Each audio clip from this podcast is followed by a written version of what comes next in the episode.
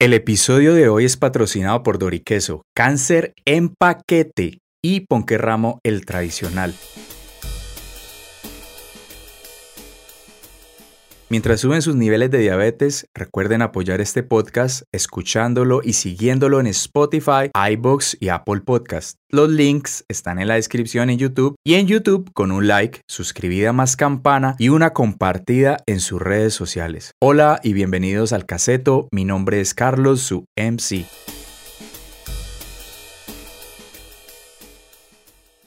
Episodio número 41. La conciencia está despertando. Bueno, Mario, entonces vamos a hacer primero acá el ritual del podcast, el caseto, que es echarle candela esta miércoles. Yo no sé ya ni por qué prendo esta vela, porque hace rato que la gente no se suscribe. Esta vela supuestamente es como una rocativa, pues para que la gente se suscriba al canal. Eso, lo siga, lo comparta. Entonces, siempre le metemos algo aquí de, de superstición a la vaina. Vamos a ver. Es que eso iniciar un canal y generar contenido que sea atrayente para... Uy, eso es muy duro. Muy duro. Yo inicié hace meses un canal para compartir cine colombiano. Ajá. Y me estaba hasta yendo bien, pero problemas con derechos de autor. Ah, pero entonces la dinámica tuya cuál era? Era, o sea, eh, era como un blog. No era un canal en YouTube para compartir cine colombiano que de pronto no es muy conocido. Ah, entiendo. Entonces tú lo hablabas y ponías clips de... Ponía, no, subía la película. Ah. Pero la, ponía con derechos. Ja, no, difícil. Pero entonces me escribieron algunos de los... De los dueños de los derechos que... Es que no querían que esas películas estuvieran allí. Pues, lo único que quería era... esto no se puede monetizar porque ese tipo de contenido no se monetiza. Simplemente es como para que la gente tenga una, una opción de conocer cine buen cine colombiano que muchas veces no es tan conocido, tan popular. Caso, pues, la historia del baúl rosado, Los actores mm. del conflicto, que son películas colombianas muy buenas que no son tan conocidas. ya llevaba más de 4.000 horas, tenía como 6.000 horas de reproducción y como 200 suscriptores. Iba bien. Sí, claro, estaba creciendo bacano. Igual eso hay tips para crecer los canales. No, mira que yo no, yo no miro esos stats, esas vainas. A mí no me gusta ver eso porque no me gusta atormentarme. Yo, yo la verdad, en estos días, por, ya yo, yo es como cuando uno mira de reojo algo. uy, no, ¿será? Entonces miro, uy, habían tantos suscriptores. Pues hay unos que son, son, son un poco reales, pero hay unos que son factibles, son reales. Pues mm. por, el, por el modo de posicionar, como en que, que YouTube funciona y posiciona los videos según la búsqueda y cómo relaciona las palabras claves. Ah, entiendo. Entonces, por ejemplo, yo estoy trabajando con el canal de David Reyes, es con la persona que yo trabajaba antes, y ese canal logré se logró monetizar. Se logró pasar los 1500 suscriptores y las 4000 horas de reproducción. Ah, bueno, vea pues. Bienvenido Mario al, al cassette. ¿Mario qué? Carlos Mario Nao. Carlos Mario Nao. Bacana, ese Carlos Mario me acordó como de un, no sé, un artista de rock colombiano, Carlos Mario. Ah, me parece que así se llama de la derecha. De la derecha, Carlos Mario me parece. O no. Doctor Crápula. Creo que el de Doctor Crápula se llama Carlos, Carlos Mario. Mario. Sí, se va por ahí. ¿O cuál es el otro? Yo conozco un Carlos Mario aquí. Bueno, el caso es que es un nombre como muy, muy, muy sonoro para, para artista y todo ese cuento. Y y me contaba entonces que, ah, yo no sabía, yo pensé que eran más de mil suscriptores, más de cinco mil o diez mil, creo que para poder monetizar. Para monetizar, son mil suscriptores y cuatro mil horas de reproducción. Ah, fue madre, no, entonces hay que meterle, no, ya con esa vela, póngale cuidado. Necesitamos es que los 100 que hay suscritos, ¿cuántos, eh, traigan cuántos nuevos suscriptores? Un, un suscriptor, ¿o qué? Pues Ojalá lo compartan. sí, ojalá eso fuera tan fácil, sino que hay otras formas en que YouTube le recomienda, empieza a recomendar sus videos a otras personas. Que por ejemplo, si su video tiene un título como entrevista precandidatos o entrevista a candidatos, cada que alguien en YouTube ponga la palabra entrevista y sea entrevistas cantantes de reggaetón, se lo va a recomendar a un ladito.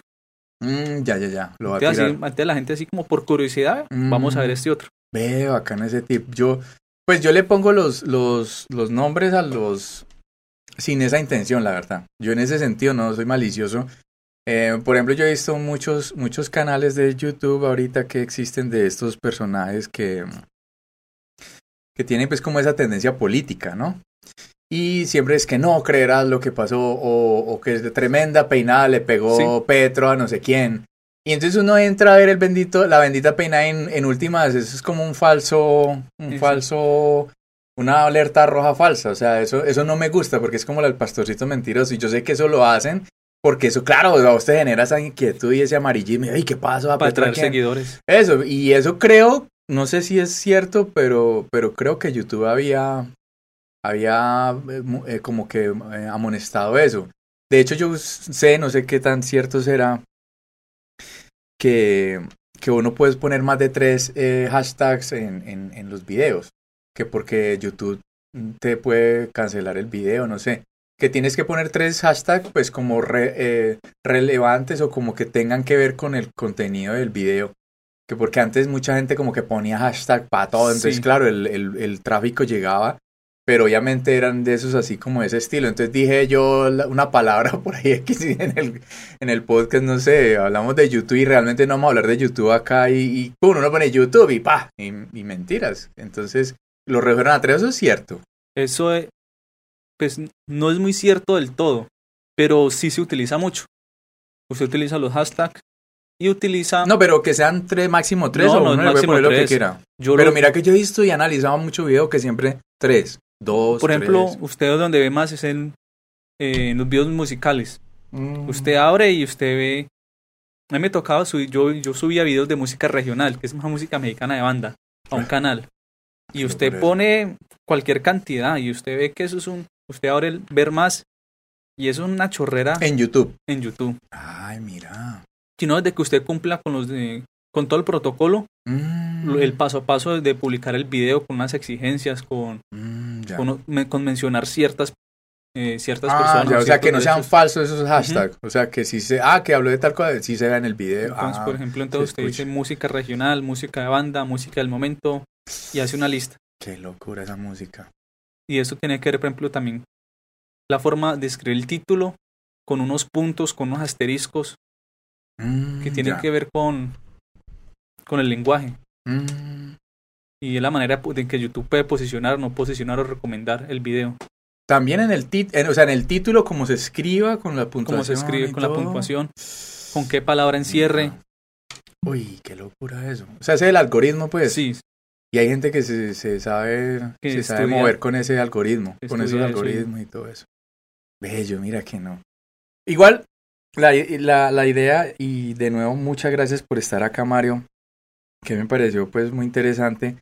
Yo sí tenía más o menos noción que vos te habías eh, lanzado a, a esta, pues a la vida pública eh, como, como en un cargo que eso es de elección popular, ¿cierto? De, al consejo de la victoria por un partido, que cuando uno escucha eso, pues uno dice, uff, duro, duro, porque, porque, porque uno no reconoce, ¿cierto? Que en estos pueblos del norte del valle y, y pueblos pequeños, eh, la corriente no es que sea muy grande alrededor de, de esas eh, políticas, ¿cierto? Creo que fue por la Colombia Humana. Sí, por la Colombia Humana. Pues estos mm. pueblos son de tradición conservadora. La mayoría del norte del valle son de una tradición conservadora fuerte. Mm.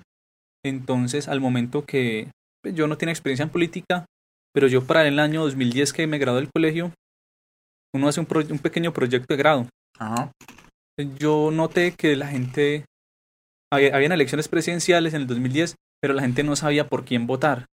O si tenían pensado votar por una persona, no sabían por qué. Simplemente decían que es que es el que va a ganar, entonces voy a votar por ese, porque es que es el que dicen los, los grandes canales. Mm, ya como la tendencia, pues. Sí, entonces noté que la gente está muy desinformada sobre los candidatos, hice mi proyecto sobre eso. Los candidatos que tienen más fuerza, estudiar un poco, ir a compartir a los colegios. Ir a compartir con los otros profesores, con otros compañeros, quiénes son los candidatos, qué han hecho y cuál es como un poco de su currículo, qué han hecho, qué puestos han, eh, han ostentado, mm, cuál ha sido su vida política y un poco de su biografía. ¿Quiénes son? Mm, ¿Y cómo te fue con eso, con la gente, la recepción de la gente? Eh, ¿Eso fue un sondeo que hiciste? ¿Tenía que ver con encuestas? ¿Cuánta gente más o menos sondeaste y todo eso? Fui a los colegios.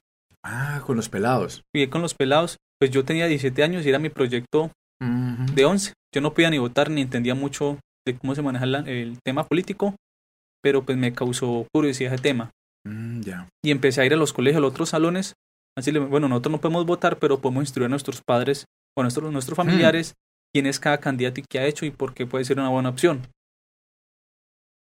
Para Claro. tener un poco más de cultura política. Eso fue en el 2010. Fue en el 2010 que fue la primera vez que Gustavo Petro fue candidato Mm, ¿Sí? ¿Contra quién se enfrentó en ese momento? contra, 2000 Santos, me parece. contra Santos. Mm, sí. Contra Santos, Mocus, Que Santos venía cuidándole los huevos a, a al Uribe, innombrable. sí. Uy, no A nombre Uribe. más man. no. Bueno, Aquí- Aquí de, aquí tradición le decimos el innombrable como mucha gente le dice porque de verdad Sí. invocar a ese personaje, uy, no. Uno dice tres nombres, de la- tres veces el apellido de ese personaje y ¡pum! sale ahí el, el pata, se abre la tierra y empieza a leer azufre y todo. Puede ser como, también lo llaman el hombrecito, ese hombrecito. No, hombre, sí, ese man es una locura, no, ese man es, ese man es delicado, ese man es delicado. Ese man es... Y voy a sonar pues como abogado del diablo, pero ese, ese tipo de personajes desafortunadamente son de admirar también porque son cosas, o sea, o sea sacándole todo.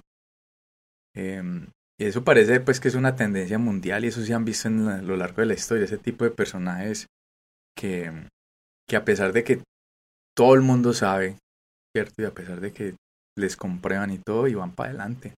Son personas muy astutas y en ese Sí. sentido hay que admirarlos porque usted llegara a manipular la opinión pública de esa manera tan, tan brutal y como tan astuta, eso es, eso es de admirar y realmente uno no es capaz. Uno por más que quisiera, uno no se imagina cómo diablos hace una persona para llegar a ser así. Y son capaces. Y son los, y son los dueños pues como del, del, del, del aviso. Es que eso es lo más paradójico del mundo. Sí, claro que este personaje no ha sido tanto como él cuando se, se lanza a la política es un poco más visible, pero él tiene una trayectoria muy grande Mm. con los clanes de Antioquia, con los, Ah, no, sindicatos, con el clan claro. Ochoa, bueno, Mm, mm, claro. entonces, pero este personaje ha logrado mantenerse mucho tiempo a flote cuando mucha gente que está alrededor de él se ha caído, Ajá. pero él más que todo ha sido como esa cara visible, esa cara, Ah, esa cara de bonachón, porque él es como un viejito que lo ven un tipo como el tipo paisa, buena gente, Sí, es un en- arquetipo. en que pueden confiar, Mm. genera confianza. Pero pues detrás de él está la gente que, Que sí, de pronto. Sí, es. que nunca se muestra, pero pues que Sí, pone la plata. Pueden ser, puede ser eso. Y, y de pronto eso es lo que le ha garantizado, pues, como que sea tan impune, ¿no?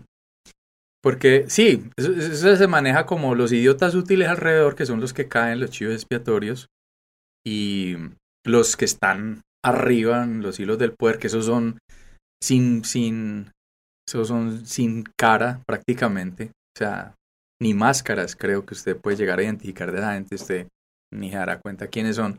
Y este personaje, pues sí, es el, el, que el que aparentemente recibe toda esa andanada, pero yo digo que él también tiene que tener una capacidad de convencimiento y una capacidad para llegar a convencer a todos estos manes de que depositen todos sus huevitos ahí en él y que lo dejen de esa Porque manera. es que ha sido, así. ha sido un tipo efectivo.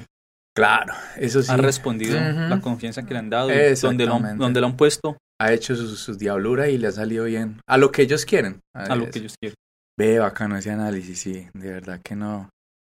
Yo, yo sí, sí comparto eso de que detrás del tipo, o sea, que el man no está solo, que lo que mucha gente cree que, que ese señor cayendo, bueno, obviamente cae un alfil grandísimo y cierto, una, una de ese castillo de naipes es una ficha pues fundamental, uno no va a decir que no, pero eso no se va a acabar así, que porque No. él caiga, que porque le metan cárcel y eso no. Esto no es cuestión de personas, aquí no hay Ujú. salvadores ni redentores, esto no es de es algo colectivo y muy complicado pensar que por, por esta, por ese personaje o por otro, el país va a cambiar. Eso es el caudillismo en que caemos Ujú. siempre. Y eso es como una cuestión muy tribal, ¿no? Eso es también nosotros de pronto, eh, en ese sentido, estamos como muy, ¿qué se puede decir? Como muy en, en pañales con respecto a otros pueblos que han logrado, pues, como identificar que, que la cuestión, que, pues, que un sistema democrático no es perfecto, pero que lo han puesto de pronto a funcionar un poquito medio bien, ¿cierto? Para que no se vean eh, esa acumulación de poder en una sola persona. Pero desafortunadamente, sí, eso como que es donde viene la, la cosa. Y entonces, Mario, usted hizo ese proyecto y ahí, por ejemplo, usted qué, qué, experiencia sacó, digamos, qué conocimiento, qué dijo esto de tan bacano, esto por qué no.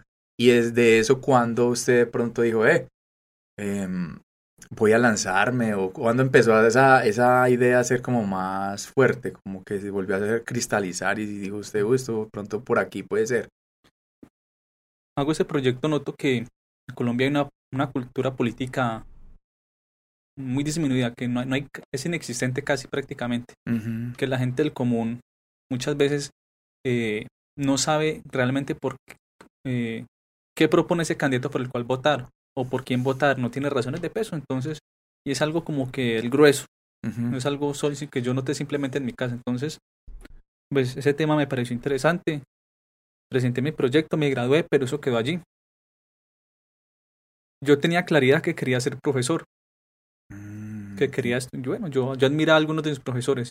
Ah, vos sí hiciste el, el bachillerato normalista. Sí, Todavía yo- la bonilla era normalista en el momento. No, yo, eso ahora es una carrera tecnológica. Ah, entiendo, uno tiene que seguir. Entonces yo me gradué en el Manuel Antonio Bonilla y me voy a estudiar a Zarzal, que son dos años y medio. Mm, ya. Son, ahora son cinco semestres. Entonces empiezo a estudiar pedagogía y empiezo como a involucrarme y a interesarme en, en la educación y en los procesos de formación. Mm. Y esto lleva, y esto obligatoriamente lleva a la política. O sea que la política Sí, eso permea interviene todo, en- todo, en todo, todo. Es que cuando la gente se atreve a lanzar esa afirmación, eh, es- eso, y uno se, uno se queda aterrado, y ahí es donde uno dice, uy, qué cagada, cómo estamos. Que, que no, es que a mí la política no me interesa, y uno dice, ay, bendito, la gente Claro. supiera que es afirmación tan delicada Claro, que, que es que o sea, es que desde porque que- es que todo es la todo política, todo, todo. A no ser que usted se vaya No, pues imagínese. para una isla desierta, para el monte y bueno. Pero la política tiene que ver desde que usted va a la tienda en la esquina y compra una libra de arroz Ajá. porque ahí está el IVA y bueno, y está una cantidad de cosas. Mm. Entonces nos involucra a todos. Entonces me, me empecé a interesar, hice un proyecto de investigación sobre las actividades artísticas como estrategia pedagógica y por qué la educación en Colombia es tan mala, Mm. es de tan mala calidad, porque, no, porque, no, hay, porque no se invierten recursos, porque las aulas no les invierten en innovación, en ciencia. Eh, un aula de clase que usted ve en el pleno 2020 es igual que un aula de clase hace 10 años. Uy, sí. Entonces, empecé a investigar y bueno, entonces llegué nuevamente al tema de la política. La- las políticas públicas que hay en Colombia respecto a la educación. Mm. Entonces, me volví a meter al tema y me di cuenta que si usted quiere hacer algo, quiere tratar de hacer algo en bien de la comunidad, tiene que estar metido en política o hacer, o ser allegado a la política, porque si no va a ser muy duro intentar generar un cambio, pues. Claro, claro. como ese tipo de personas que uno, Mm. aunque parezca tonto, uno como que romantiza, es un poco romántico, un poco soñador, y usted cree que, bueno, sí, sí. cree que las cosas pueden cambiar, que no todo está echado a perder. Claro, y, eso, eso es también muy de, de esa edad. Cuando uno está en esa edad, uno, o sea, uno es más romántico Sí. aún, uno en todo, todo lo romantiza, todo. Todos los aspectos de la vida de uno lo romantiza. ¿Lo romantiza se puede decir? Romantiza y idealiza. Eso, idealiza, entonces uno todo, el noviazgo es un ideal, la política es un ideal, la vida es un ideal, la diversión es un ideal. Entonces, sí, eso es, eso es bacano y, y es bueno, pero mira que en ese sentido sí es, es muy valorable eso, pues que vos llegaste a hacer, porque yo, por ejemplo, en el colegio recuerdo que yo era muy político, pero yo era tirar la piedra esconder la mano, la verdad, yo, yo sabía que estaba jodido el país en esa época, yo desde Sí. niño, desde niño recuerdo, por ejemplo, cuando ni siquiera la elección de, de alcalde y, y gobernador, no, las de alcalde no, las de gobernación creo que sí eran populares, pero yo sí recuerdo mucho la, la, la, esa, esa inquietud por la política. Eh, y yo recuerdo que, que tanto molesté una vez a mi mamá que en esa época se votaba en, en- la, cuando usted sufragaba, como para no repetir el voto, para que no hubiera fraude, se utilizaba una tinta indeleble. Esa tinta, eh, creo que era en esa época bipartidista la cosa, no se Sí. podía. Entonces usted queda marcado. Y yo recuerdo decirle a mi mamá, yo tendría por ahí seis años, recuerdo. O sea, eso hace uff. Y, y recuerdo que, no sé si eran para unas presidenciales o qué. El caso es que yo, no, yo quiero votar. Entonces ella me llevó y pues, ay, dice que es que la chaparanza que iba a votar no sé ni por quién. El caso es que metí el, y me quedó claro el dedo rojo así a mí eso siempre me interesó. Yo recuerdo, yo recuerdo la época de Galán, yo recuerdo el asesinato de Galán, recuerdo, por ejemplo, el Palacio de Justicia muy vívidamente. Por ejemplo, lo de Galán, eso fue terrible. Yo recuerdo ver a mi mamá llorando, a mi papá, llorando, llorando, como si hubieran matado a un presidente, como si hubieran matado como a un, a un, a un papá. Porque básicamente ese señor, en esa época, era el futuro, se esperaba ese cambio. Imagínate Colombia como venía de jodido, que desde esa época ya estábamos con alguien que cambiara esto. Y eso cuando mataron a Galán, yo recuerdo que fue una cosa terrible. Recuerdo a Pizarro, recuerdo a la constituyente, recuerdo a Petro no, pero sí recuerdo ese proceso, a Navarro Wolf, todo ese eh, eh, ambiente político de esa época. A mí siempre me gustó desde niño, siempre como, no sé, me parecía muy bacano todo ese cuento, pero realmente no, pero en el caso tuyo muy bacano que, que de joven te has metido realmente a, a, tratar de cambiar las vainas y a, y a buscarle la comba al palo, porque uno muchas veces dice, ay, vea, y es de, ya es del colegio y sale y que no hay qué, pero nadie no señalar y uno no hace nada. Yo en ese tiempo no, no estaba tan involucrado en el tema de la política, porque yo, yo estaba más bien como en la parte cultural, entonces yo cuando estaba en el colegio era el que organizaba las horas de teatro, el que organizaba la celebración del Día de la Familia, era muy activo y me mostraba y me involucraba en muchas cosas, pero no en la cuestión política. yo era el que organizaba el homenaje a la bandera, era el que salía y daba las palabras, pero, eh, pero eso, eso, es, eso es como un conducto muy regular para la gente que, que, que, arranca en política, es vincularse con todas las actividades de la comunidad. Pues, comunidad estudiantil, comunidad, sea el barrio, la asociación comunal. Yo hacía teatro en la mandrágora ah, y practicaba deporte. Y, y cada que teníamos como una invitación, una presentación, tocaba poner plata de nosotros. Nunca había plata para ir a representar al departamento, no había plata en cuanto a deporte, no había plata para ir a un festival de teatro. Y el municipio nunca, el municipio decía que no había. Entonces, es otra cosa que como que lo lleva a acercarse a uno como que, bueno, ¿qué es lo que pasa en este país? ¿Por qué no hay plata para la cultura? Para ese tipo de plata cosas para el deporte? que sí de pronto le pueden ayudar más a un alma humana que otras cosas.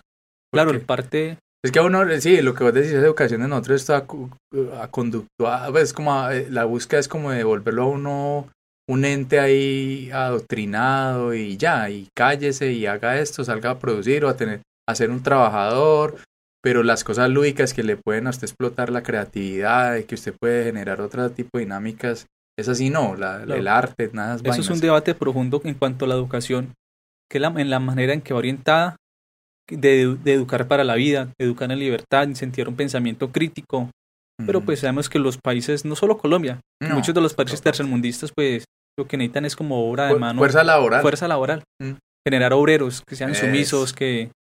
Gente que vaya con la cabecita agachada por el, las ocho horas de trabajo y sin horas, la, sin horas de, ¿cómo se llama?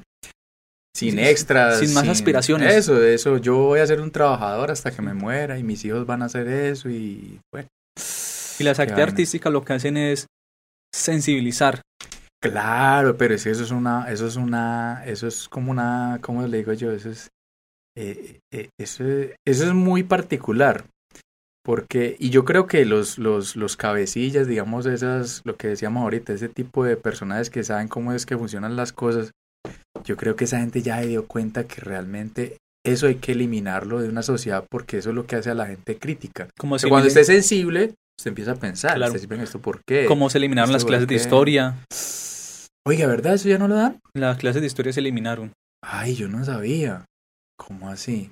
Se eliminó el currículo. Y entonces uno, ¿cómo así? O sea, bueno, que eliminen la religión que le dan al catolicismo, pero ¿y, por qué la historia? Las clases de historia fueron eliminadas del currículo colombiano. ¿De la secundaria? De la secundaria. Uy, yo no me sabía esa edad. Uy, qué delicado. Es, que es más, este tema es, tiene un trasfondo demasiado profundo, porque es que desde la parte genética, eh, yo cuando hice este proyecto, eh, como la capacidad intelectual, la capacidad, su capacidad cognitiva depende de una variedad de genes. Y en este caso el gen de la microcefalina y el ACPM con S. A, eh, Micra, micra, ¿qué? Microcefalia. Microcefalia y ASPM. ASPM.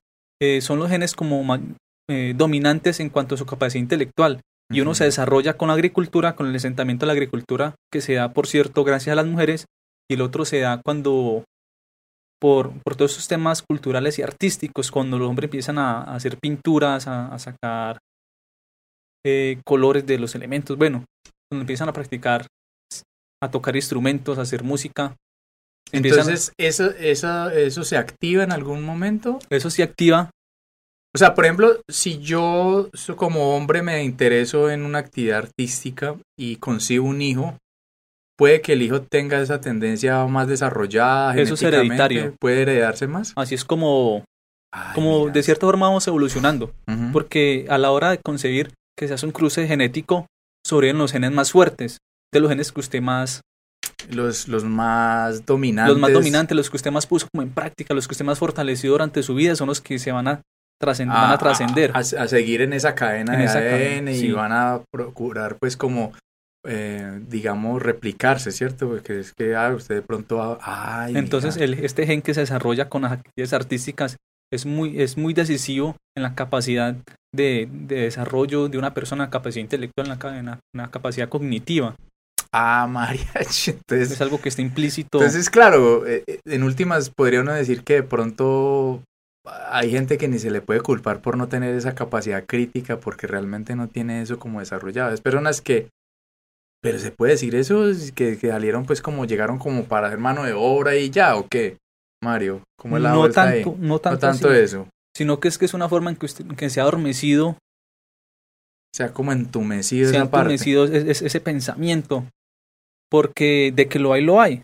Simplemente que en unas personas pues se desarrollan más que en otros. Es más fuerte.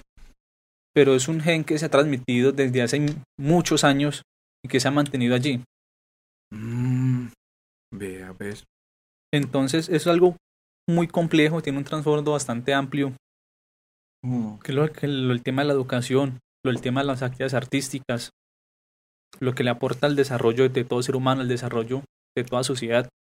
Entonces, vos, vos llegaste a la parte de, la, de la tecnología en pedagogía y seguiste pues como mm, presenciando esto, que la falta de desarrollo, la falta de interés pues estatal y de políticas estatales para mejorar la educación secundaria y técnica, por decirlo así. Entonces en ese momento vos pensaste ya más seriamente en esa parte de lanzarte a la a la palestra pública o ya ahí fue en ese Yo en ese momento noté un descontento, yo trataba de acercarme a las personas, hablarles como que, ay, si te das cuenta, es que toda esta cantidad de problemas y dificultades que hay que es por la política y la gente tiene una, una negativa, tiene, le tiene pereza, por decirlo así, a la política. Entonces, mucha gente no permite que usted se acerque. Difícil. Difícil. Entonces, yo empiezo a analizar todos estos temas, pues yo ya con una edad un poco más avanzada, ya no estaba tan joven. Ah, o sea, pasaron los años, te dedicaste a otras cosas. Eh, sí, yo cuando recién cumplí 18 años me fui al pueblo, uh servicio militar en Cali, me fui a estoy yendo en Medellín, en Yopal Casanare trabajé como técnico en reparación de equipos de cómputo como tres años. Pero entonces seguía como con esa inquietud, que yo no, yo no sentía que le hicieran dando contenido a mi vida. Yo, encontré un trabajo estable, en una buena empresa, me pagaban bien, pero sentía que estaba desaprovechando mi vida, no me sentía satisfecho, me sentía muy vacío. Me vuelvo para el municipio, eh, veo la opción de estudiar de estudiar esta pedagogía y de quedarme nuevamente, tratando de hacer algo, una cosa que me llene más, algo que me llene más. Entonces empiezo esta búsqueda, yo quería ser docente, estudio, termino, hago mi proyecto de grado, eh, me gradúo con honores, mejor, mejor, mejor promoción, mejor promedio, mejor trabajo de investigación. Tengo la, la posibilidad de, de, aplicar, de poner en práctica mi proyecto de grado en una escuela en La Victoria, en la cual enseñé dos años y me fui metiendo más de lleno, no tanto a la política, sino a lo social. Entonces, em, eh, tuve un movimiento social. ¿Cómo se llamaba? ¿Y sobre qué? ancestros. Ah, entiendo. Es el mismo que estaba el pelo. Pelo, ese lo creamos entre los dos. Yo una vez llego a buscar el pelo y le propongo que fuera, así éramos como el challenge de las basuras que estaba muy de moda. y nació, y nació bueno, o sea, pero para eso sirven las redes sociales, aunque sea esos challenges, pues, o sea, para recoger basura, sí. la gente quiere así sea protagonizar, pues sirve para algo, ¿no? Y me empecé a involucrar en otros temas, en planes de vivienda, soy el presidente de un plan de vivienda en La Victoria.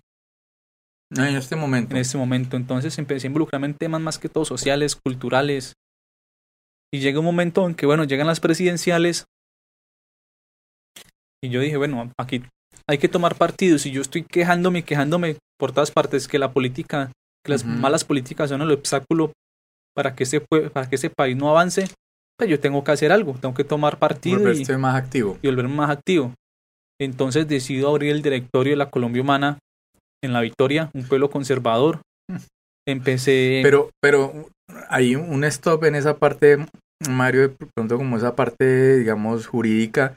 Em, la Colombia Humana, o sea, yo, yo he escuchado, pues, la verdad, em, en ese sentido sí soy ignorante en la cuestión de la personería jurídica. Eso al fin, ¿qué? ¿Eso sí existe? ¿No existe? ¿Cuál es el bonche con eso? Porque creo yo que lo que yo había escuchado era que no tenía personería jurídica. Entonces, en ese sentido, ¿cómo hace uno para, para, para eso? en ese tiempo, para lo del, directorio. En ese tiempo no había personalidad jurídica. Pero se reconocía a Gustavo Petro como una, un personaje público con una fuerza. Pero entonces la parte para tú montar ese, ese proceso, eh, ¿cómo es legalmente? Porque vos sabes que ahí sí resulta la ley, procuraduría, y ahí sí llegan todas las CIA a decirte, usted ese directorio no lo puede montar porque es una entidad no sé qué, entonces ¿cómo, como bajo qué figura eh, eh, aparecía eso, nace de un acuerdo. Eh, la fachada es Colombia Humana, pero la personería jurídica que se utiliza es la de la Unión Patriótica. Ah. La de la UP. La UP. Entonces. O sea, el nombre en el aviso dice Colombia Humana, pero por cuestiones legales aparece como la Unión como Patriótica. Unión Patriótica. Mm, ya. Que la Unión Patriótica es uno de los primeros acercamientos que hizo la, las FARC en, una, desmovilización en los años 80, ¿cierto? Sí. Ah. Entonces, ¿qué es donde está Aida Bella? Aida Bella, esa es la más reconocida. La más reconocida, bueno, de las pocas se quedaron vivos porque...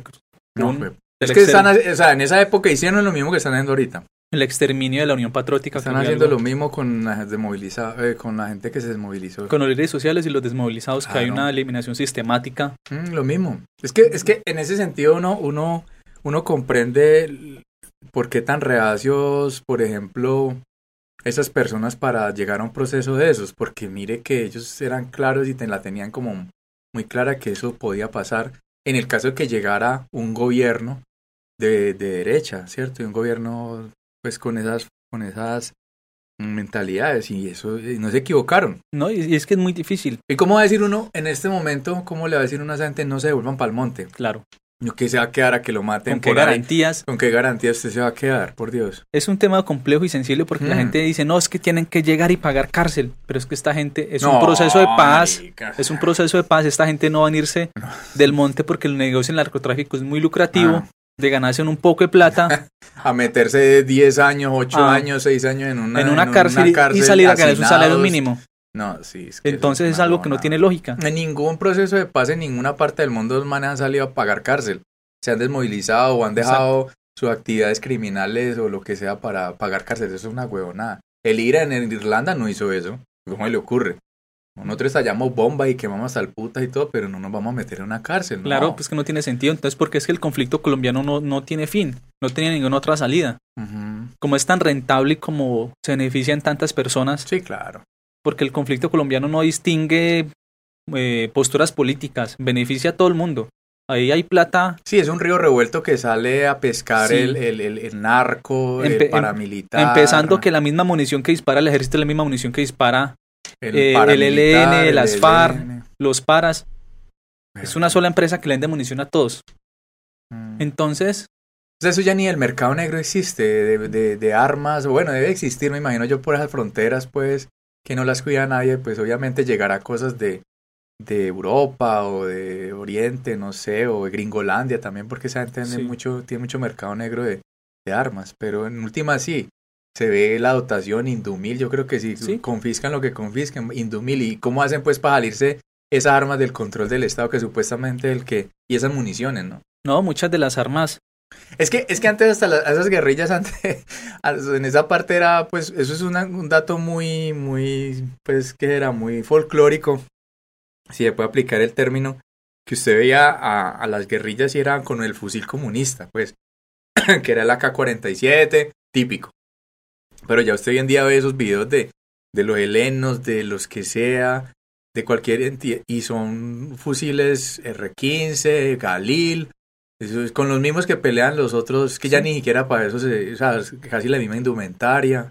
Es como la misma gente. Lo único que los diferenciará era una pañoleta y esos insignias. Eso es muy cierto porque gran parte de los que surten estas estos grupos al margen de la ley, pues llamarlo así por involucrarlos a todos, es el mismo ejército, es el mismo, la misma empresas colombianas. Eh, muchas veces, pues yo que por servicio militar, pues yo no estuve en bases, pero a mí me mandaron por una oficina. Pero de allí se puede evidenciar con mayor hmm. claridad. Yo estaba en una oficina que llama S4, que es logística, y esta feta, que es como un secretario. Eso, eso usted, pues me, me ocurre una, una pregunta así como, no sé si era, será pertinente o qué. A, a los militares o a las personas, perdón, a los que prestan servicio, les hacen firmar algún tipo de, de documentos de, de seguridad, pues, mm, perdón, como como garantía legal en que usted no va a sacar secretos de allá o no.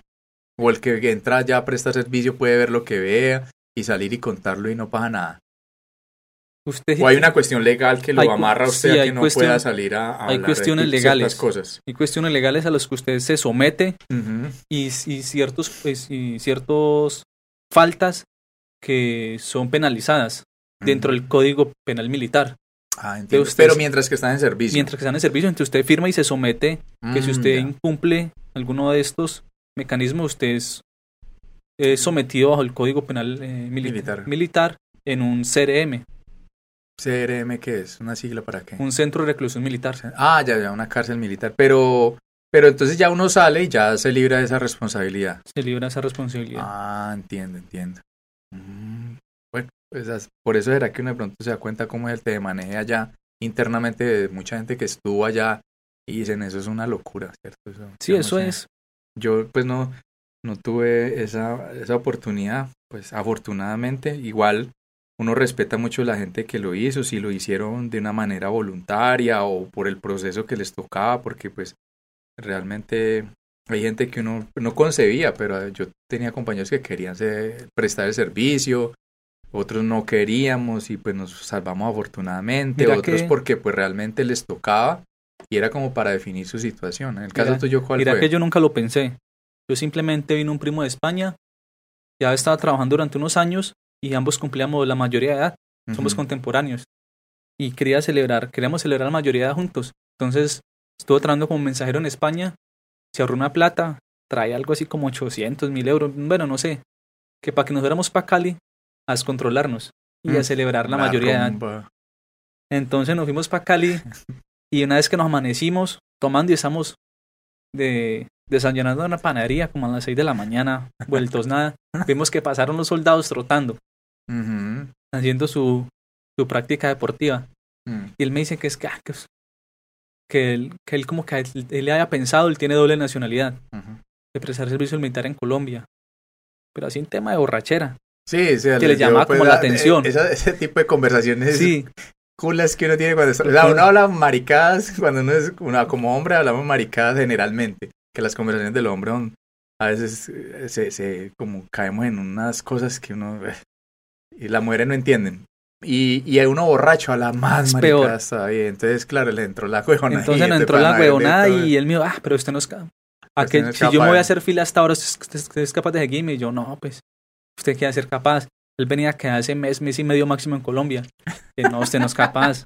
¿Qué va a hacer eso? Yo, que sí, que él es capaz. Que si usted a, la base, a ir a la base. Que, si usted va yo hoy. Porque en Cali, en Cali no es un batallón, sino que es una división, es la tercera división. La tercera división, sí. Entonces fuimos, nos presentamos la que usted no es capaz. Para en el sur. Entonces nos dimos con Meléndez. Mm. Entonces nos dimos con, ay, que usted no es capaz, que si usted va yo voy y a las 6 de la mañana los dos haciendo fila en el batallón. Borracho en Guayaba, borracho, porque una hora sí, está borracho. Con una fila que da la vuelta. Haciendo fila la gente para meterse al ejército. Porque allí, eh, sí, allí en Cali, pues los jóvenes como que no tienen muchas oportunidades. Mm, en ese tiempo estaba, estaba en transición, que el reclutamiento ya no era obligatorio. Eh, la, allí hay un batallón de policía militar, que es como lo más accesible en el ejército, porque usted presta, si es bachiller, presta un año, no lo mandan para... La saca barata, pues. La saca barata, no lo mueven de Cali, simplemente va a visitar unas que otras bases, pero algo fácil, sencillamente fácil. Y mucha gente lo ve como una opción de resolver su vida. ¿Y, o sea, engancharse ahí y quedarse camellando? quedarse trabajando o resolver su situación militar de una manera sencilla, Ah, sin tener ya, que arriesgarse tener mucho, sin tener que irse para el puto mayo, para zonas malucas. Eh, sí, zonas rojas. Entonces hice la fila y los dos quedamos. Nos dijeron, Ay. Traigan dentro de ocho días, vengan, traigan esta documentación y entran en el proceso del listamiento. Y entonces en ese momento ya no había recula. Eh, No, porque ¿Sí había sí, forma de recular o qué? ya quedaba como, como recluso, Remiso. como remiso, Uy. y ahí sí tenía un problema, porque se empieza la, la como esa persecución que si en cualquier momento le, le piden papeles y está recluso, sí lo pueden llevar. Ahí sí lo montan al camión y tal. Y, Ah, madre, o sea, ya ahí se pusieron la soga al y cuello. le meten el miedo a uno que es que usted ya quedar como raso. Usted sí presente los papeles de bachiller, usted va a ser como raso y vas para el monte. mayo, comer Entonces, bueno, no, ya. caiga. Ya estamos acá. Yo pude, yo, yo vine a la victoria, me llevé toda mi documentación de bachiller, de lo que había estudiado. Pero mi primo, mi primo vivió toda su vida en España, como desde los tres años. Él hizo, él hizo su bachillerato y su escuela en España. Y hasta con hablado español de Tito, me y él tenía su acento. Mm. Entonces él no, tuvo, y él estaba haciendo eso al escondido de la mamá, no tenía cómo comprobar que él era bachiller. Que lo, lo Ah. metieron como soldado raso. Ay, güey, Y a él sí le metieron dos años y lo llevaron para el monte. Qué puta rasca lo que quedó. y cuando mi tía se dio cuenta, pues ya habían pasado como, como mes y medio, que era el tiempo del ICE, y él le decía que no, que se quedar ocho días más, ocho días más. Así dos años. de- ¿Y cómo hacía para contactarse estando por ahí en el monte? ¿O le podía, Sí, yo tenía no, cobertura? y... Sí, celular, el- los primeros tres meses usted pasa en el batallón. Ujú. Usted los primeros tres meses son de estudio. O sea, nunca, o sea, se dieron cuenta después, me imagino yo que sí, estuvo cuando ya llevaba, cuando ya como, ¿Cuándo? cuando ya como dos meses, fue que la mamá no se aguantó y se vino para Colombia y fue a visitarlo porque él le confesó. Pero cuando él vino ya no había qué hacer. No, ya estaba más embalado que Sí. puta. Y huélese pues. Ay, sí, ya le- No, no, una no. corte militar Sí. y todo. No, ya estaba embalado. Le fue, a él le fue muy duro, a mí me fue muy fácil porque yo sé de música, entonces a mí me mandaron para la banda marcial.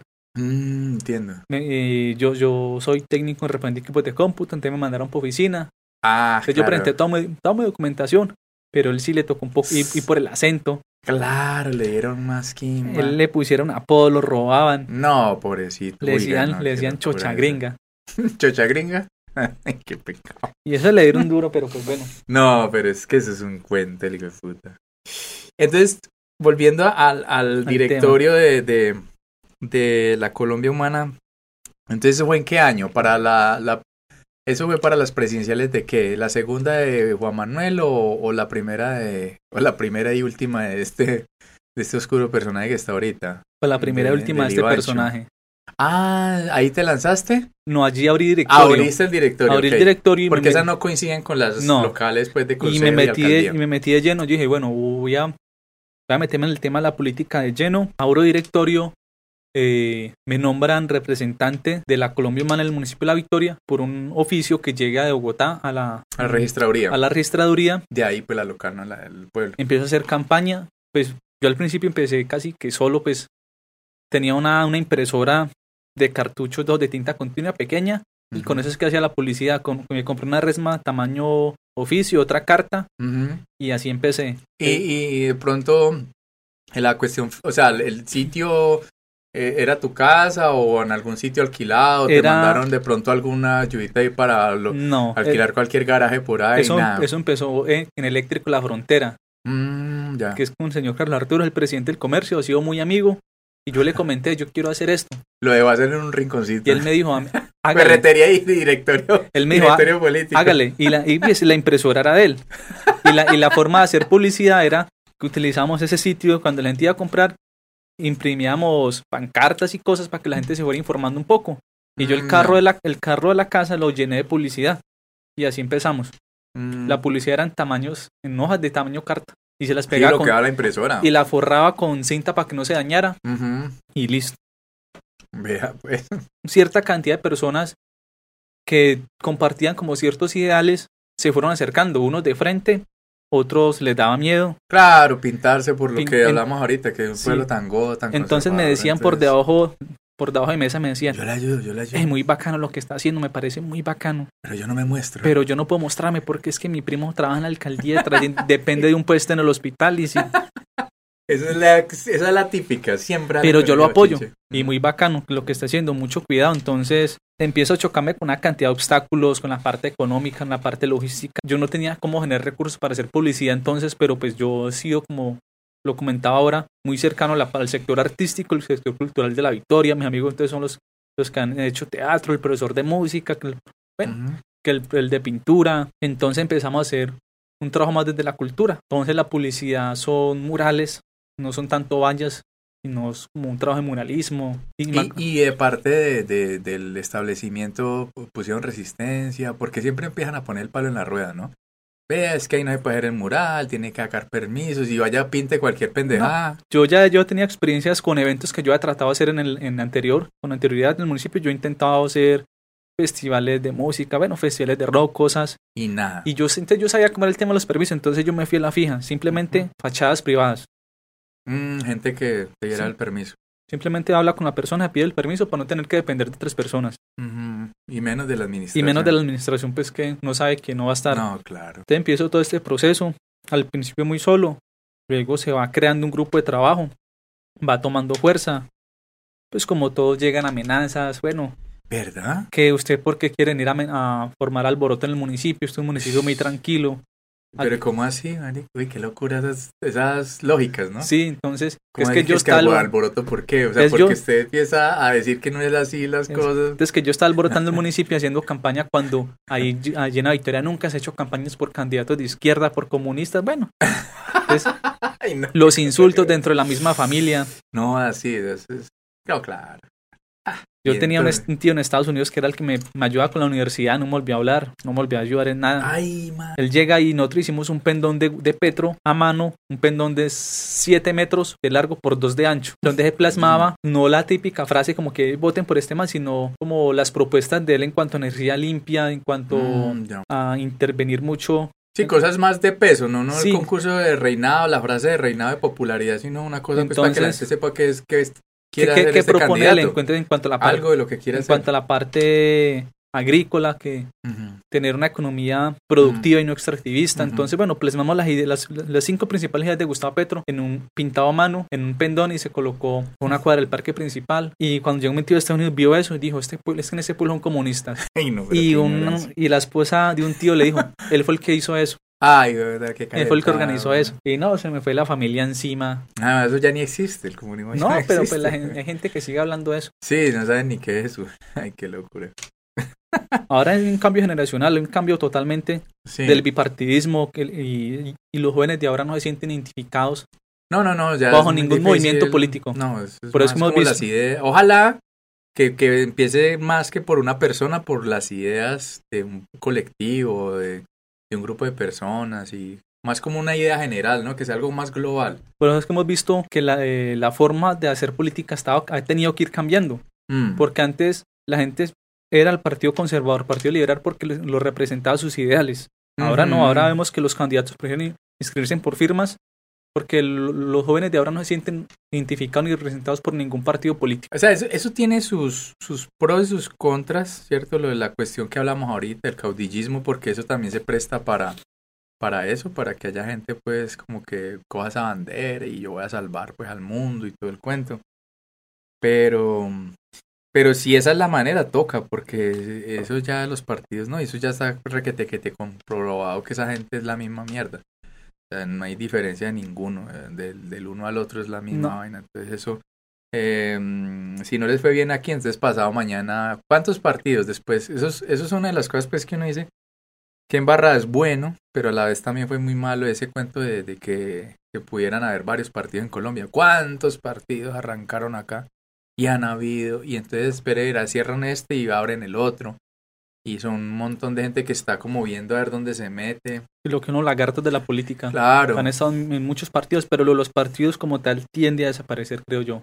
Mm, sí, puede ser. Ahora las personas, usted que los, la mayoría de los candidatos van a por movimientos por firmas.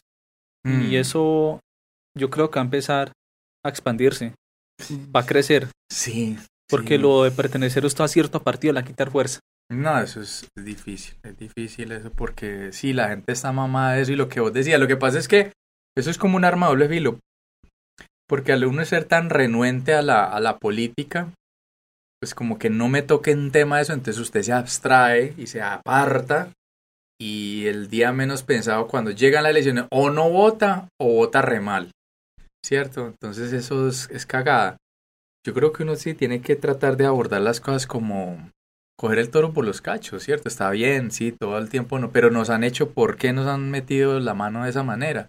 Porque no nos hemos interesado por, por, por investigar, por escudriñar bien quién es este, quién es el otro, porque nos quedamos ahí pávidos y con el cuento del tamal. Y a, y a nivel local en los pueblos es, es una cuestión muy loca lo de lo que son las... Yo, por ejemplo, hoy en día pienso, no sé si vos qué pensás al respecto, pero yo paso a creer que eso fue uno de los peores, o no sé, es que es muy raro, o está mal llevado más bien.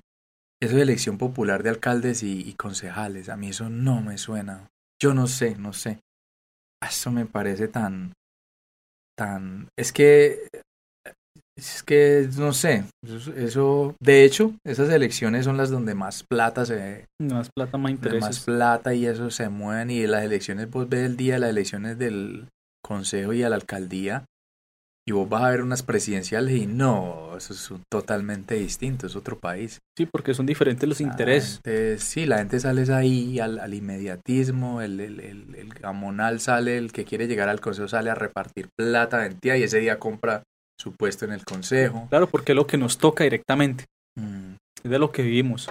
mm, En un municipio como La Victoria o como León, que son municipios no muy grandes, eh, hay demasiada gente que depende de la administración municipal, de manera directa o indirecta, o tiene un familiar que depende mm. de un puesto allí, Sí, qué vaina es.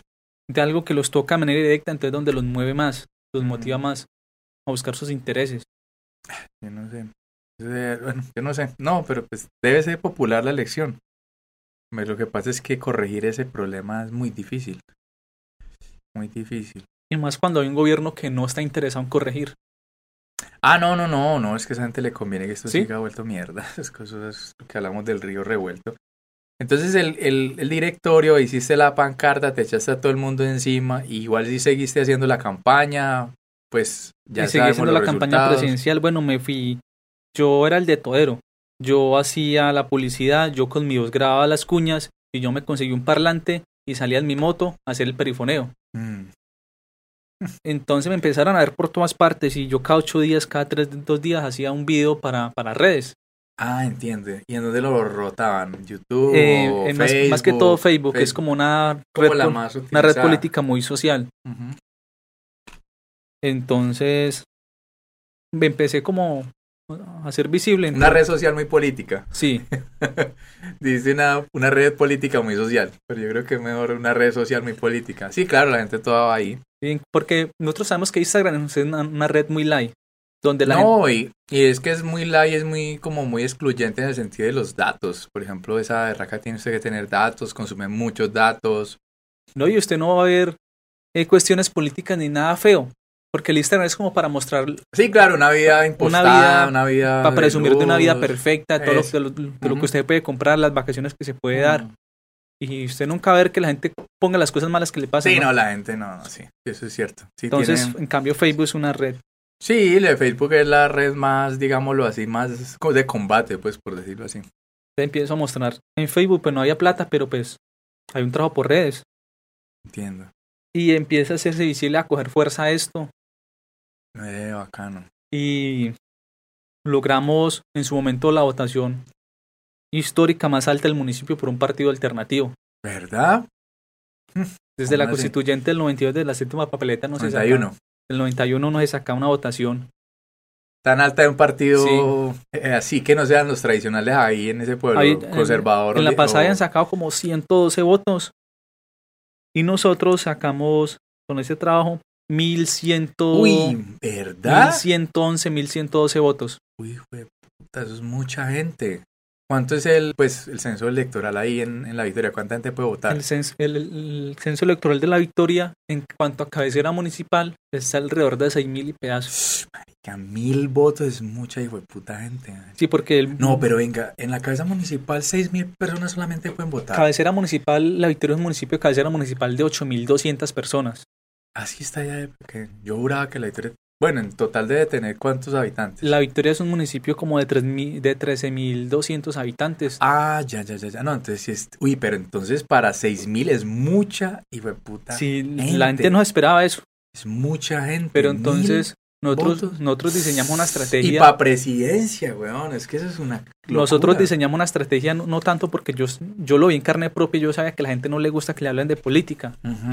Pero entonces, si usted lo ven haciendo eh, labor social dentro, dentro del territorio, dentro de los barrios, haciendo actividades de, teatro, de cine. Y de pronto lo que una política diferente. Y de pronto lo que vos decías, creo yo, que en parte también ayudó tus años de colegio. Porque vos decías que te involucrabas en el colegio, me imagino que en actividades del municipio, ¿cierto? Del colegio saltaban al municipio, en las fiestas del pueblo, en comparsas, me imagino yo. Entonces, vos en ese sentido era visible. Entonces, creo yo que la gente la gente ve eso y dice, hombre, este pelado yo, yo lo reconozco, porque esos pueblos tan pequeños la gente reconoce y dice, este pelado no está ahorita haciendo esto porque es que está tratando de lograr un trampolín para lanzarse a un consejo, porque eso es lo que mucha gente en estos pueblos castiga, la gente castiga eso. Que aparecen solo en elecciones. que, que, solo en elecciones empiezan a saludar, a la manito, a cargar, a darle pico al viejito, a cargar el bebé cagado y todo ese cuento, no, o sea, entonces eso ayuda mucho. Que, sí, hay, una coherencia con lo que se ha hecho antes. claro, claro. Me conocían pues que yo enseñé dos años en una escuela en el municipio. Claro, eso ayudó mucho. Entonces, y la manera en que yo empecé a abordar la, política, más que, más que con, con propaganda, pues como mostrando un trabajo, un trabajo en, los diferentes barrios. la votación fue contra, fue contra Duque, fue más, más reciente. Ah, yo estaba. Ah, bueno, bueno, bueno. Entonces fue para las presidenciales, primera y segunda vuelta. Sí, primera y segunda vuelta. Ah, listo, listo. Porque yo te entendía que había sido en las en la de. No, en las anteriores yo, no, yo creo que no estaba ni por el municipio. Ah, ya, ya, ya. Bueno, entonces fueron con las de Duque y ahí se sacaron unos mil votos. Cuando Petro y se lanzó, pues, como que llegó a la segunda, ¿cierto? Sí, que llegó, se fue primera y segunda vuelta y segunda vuelta fue solo Petro contra Duque. Contra Duque. Entonces, pues aportamos esos, esos votos el municipio que más... en la primera sacaron cuántos? En la primera sacamos 700. Ah, 700. Y subió en la segunda. y en la segunda sacamos... Era la tendencia, era lo más probable. Y en la segunda sacamos, sacamos como 1111, 1112 votos. Claro, claro. Ah, entiendo. Y ahí al año venían las de... Y al año venían ya, pues, ya me ha hecho visible dentro, dentro del proceso.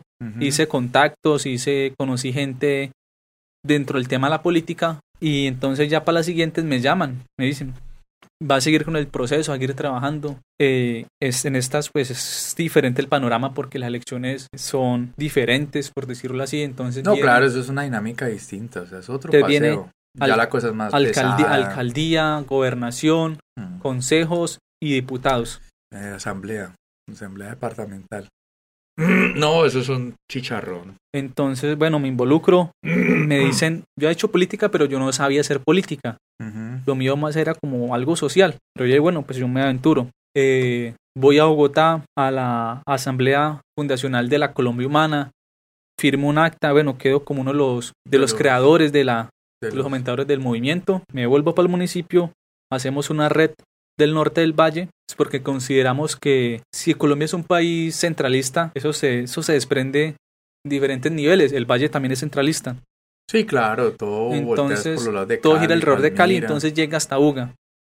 Buga, Tuluá máximo y de sí, el valle llega hasta Tuluá. Entonces de ahí somos olvidados, entonces nosotros sí, el norte. tenemos una regional que es más bien trabajar con norte, siendo Zarzal como un municipio muy interesante para lo que nosotros buscamos. Fue un municipio que dobleteó la, la votación a Duque donde Petro saca como 12 mil votos, 11 mil, 12 mil votos, y Duque saca como 5 mil. es como el pueblo diferente. Claro, ustedes analizaron todo eso y dieron aquí es la vuelta de pronto concentrarse ahí. Entonces logramos que Petro estuviera ahí en Zarzal y empezamos a hacer un trabajo teniendo claridad las fortalezas los sitios, que los sitios fuertes de la política que nosotros queríamos hacer eran las zonas estudiantes donde habían universidades públicas y donde habían empresas, la, donde había donde era fuerte el sector obrero, Zarzal por ambas partes, por la Universidad del Valle y por Colombina, por Río y la Castilla, entonces donde hay sindicatos obreros se hace fuerte como un poco fuerte la cultura política. Sí, sí, esa gente como si le toca voltear, como eso sí está más metido en ese cuento. Porque saben pues que el, el sindicato, digamos que eso sea como sea, la, las, las dinámicas sindicalistas les han ayudado a ellos a mantener pues una calidad de vida medio Le- le dan- decente. y les dan una orientación de cómo funciona el país. Claro, claro, claro, claro, claro. Eso, eso siempre va a ser como el, el, el Estado y los privados y ese modelo neoliberal siempre va a atacar, digamos, la de grupos porque precisamente eh, son los que van en contra de eso, ¿cierto? Son los que tratan de generar como una conciencia, claro, un despertar. claro, y siempre los han macartizado, pues los han tildado de comunistas, de socialistas, y siempre le han tirado el agua sucia, y, y esta se volvió pues una, un término peyorativo cuando usted se queja, entonces, ah, sindicalista, Sindic- sindicato, pero en últimas, pues eso es lo que ha, ha garantizado en muchas partes del mundo que los obreros tengan un poquito de, de decencia en su vida y en su, en su calidad de vida. poco y de en su calidad, de laboral y todo, porque si fuera, si no fuera por los sindicatos, de puta, esas empresas los, mejor dicho. Estaríamos esclavizados. No, claro. Si, si hay esclavismo moderno, imagínate si no fuera por los sindicatos, qué locura. Me nombran como coordinador Ajá. del municipio y me, me, y me convencen que saque, que saque una lista. Ujú. Le, Pues que yo no sé cómo se saca una lista. Yo no tengo ni idea de cómo Volviendo pues a lo del consejo, volviendo al tema, sí, yo no tengo ni idea cómo es eso, yo no sé cómo es la parte legal, eh, no sé cómo se organiza una lista del consejo, yo no entendía, tenía idea, pero entonces me tocó ponerme a estudiar lo del, cómo es un aval, cómo, Una la cuestión estratégica también, quiénes se meten. cómo son los umbrales, yo no sabía cómo eran los umbrales, cómo se sacaba un umbral. Mm, ya. Bueno, entonces empecé a estudiar un poco y bueno, me convence de sacar una lista del consejo. Y la, la directriz era que, es que fuese cerrada. Entonces que me toca ver qué es una lista cerrada, qué es una lista Mm. abierta, cómo se conforma. Me tuve muchas equivocaciones. No, Por- claro, es que eso es un cuento y eso es una maña. eso Sí, porque eso hay que saberlo hacer. Mm, Pues yo, yo venía todavía con un pensamiento un poco romántico de que las cosas tienen que hacerse de la mejor manera, de la manera, bueno, que no vaya a haber como queja, ten- todo tiene que ser perfectamente correcto, mm. Y yo no voy a hablar ni aceptar pacto ni alianzas con personas que yo no crea que son Que son pues como dignas de estar directamente en, en el mi ideología y que sean dignas, sí, que tengan enredos. Mm, Entonces yo no acepté hablar con nadie, no acepté la ayuda de nadie. Fue la única lista del consejo que se fue sin apoyar un candidato a la alcaldía, ah, muy difícil, muy difícil. que nos fuimos Vale. solitarios. No, Entonces no teníamos un, un- un- un espacio el en que tarima. llegara, si usted llegaba ni el que llegara, usted iban a ver la oposición. Íbamos a hacer oposición de cualquiera. y no teníamos como, como ese escenario, esa maquinaria de mostrarnos. No, claro. es Porque- que eso es otra dinámica, ya eso de la presidencial es otro paseo. Es algo que yo soy, que yo La presidencial ayuda mucho a los medios nacionales, por ejemplo.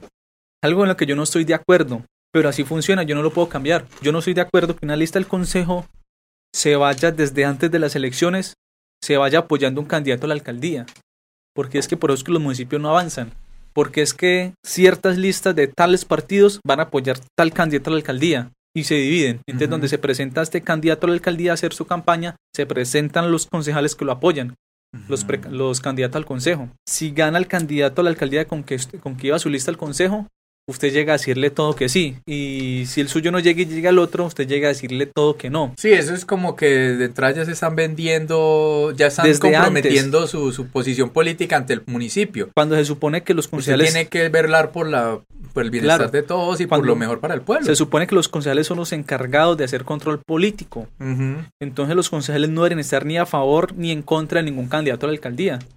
Yo Vale, tiempo- verdad, esa parte. Yo- yo sé- pero vos averigua, yo, mi- mira que muy bacano eso, eso que haces ahí. Como ese análisis, yo nunca lo había visto de esa manera. Pero no hay alguna cuestión legal que, que impida eso. No hay algo así. Hay una como- cuestión legal con los que son electos. Sí, claro, que si usted es electo, que no puede haber. eh, sí, sí, Pues, sí pero si no, sé. si no se respeta esta los electos, Nah, mucho menos los candidatos. Pero qué locura eso. Y claro, tienes mucha razón porque eso, siempre se van a volver ahí, como dice el cuento, las, las prostis del alcalde y no le dicen que no a nada. Ya llegan Ya más comprometidos. llegan comprometidos, entonces el mismo, el mismo candidato a la, a la alcaldía es el que tiene que conseguir para financiar su campaña y financiar las candidaturas al consejo de las listas que lo están apoyando. Entonces llegan allá súper comprometidos y súper enredados, entonces yo nunca he estado de acuerdo con esto. No, claro, es que Yo- es- yo en este es- tiempo- es muy bizarro eso. Yo saco es un eslogan de campaña que era, el concejal no debe estar ni a favor ni en contra del alcalde, debe estar en contra de la corrupción y a favor del municipio. Mmm, bacano. Dijo lo más natural, pues, del, de, pues, en, en el papel, ¿no? El concejal debe ser Entonces yo dije, por eso, por eso, teniendo esto como principio, eh, la lista del Consejo por la Colombia Humana no va a apoyar ninguno de los Mm. candidatos a la alcaldía. No, ahí te, te pegaste un tiro en el pie ahí. Sí, pues porque yo no tenía experiencia, no sabía No, cómo claro. armar las listas, entonces no acepté ayuda a los candidatos. Los tres candidatos a la alcaldía me llamaron, pues había una votación de mil ¿Lo y pedazo votos. Me llamaron, me reuní con ellos, Ah, Estuvimos debatiendo. es- o sea, usted era como la cenicienta, pues la que todos Sí. querían sacar al baile. el que no estaba con ninguno, pero representaba unos votos. No me vieron esos mil votos. Y en un pueblo tan pequeño eso Claro. es decisivo. Entonces, como que bueno, ahí la política está como que está empezando a mostrar cambios por donde usted está, es que puede generar, como que, como que están empezando a celebrar esos cambios, como a mostrarse. Entonces, como que bueno, ¿usted qué va a hacer? Si esto ha funcionado, siempre ha funcionado así, la Mm. política se hace así, así, así Mm. funciona esto, me tratando de explicar. Sí, está como con para acorralarte, pues. está como- con nosotros, está contra nosotros, ¿de qué va a Ujú. hacer? Claro, ponerlo en un bando. Entonces yo saqué el comunicado y dije, la lista de la Comemana no va a apoyar ningún candidato Ay, Mari. No, muy duro. a la alcaldía y entonces pues yo no tenía donde mostrar mis ideas. No, claro. yo y, no tenía un patrocinador para pagar el directorio, para pagar la secretaria, para sacar publicidad. y en ese sentido te pegaste el tiro en el pie porque le dijiste prácticamente a los electores que, que vos decías ahorita, que hoy en día eres consciente de eso, que sabes que se mueven muchos intereses, que, que en las administraciones municipales mucha gente depende, entonces claro, la gente va a decir, no, no, este man va siempre va a ir en volqueta va a ir porque, en contra, entonces porque él no va a tener quién, o sea, ¿cómo va a ser él solo allá? Él simplemente va a hacer una Exacto. cuestión, siempre va a decir no, y todos aprobando el resto de cosas, y él mm, básicamente va a pasar esos tres años y, y no solo cuatro eso, años, perdón, allí y, y- inerte, porque no va a poder meter proyectos, porque todos se le van a caer.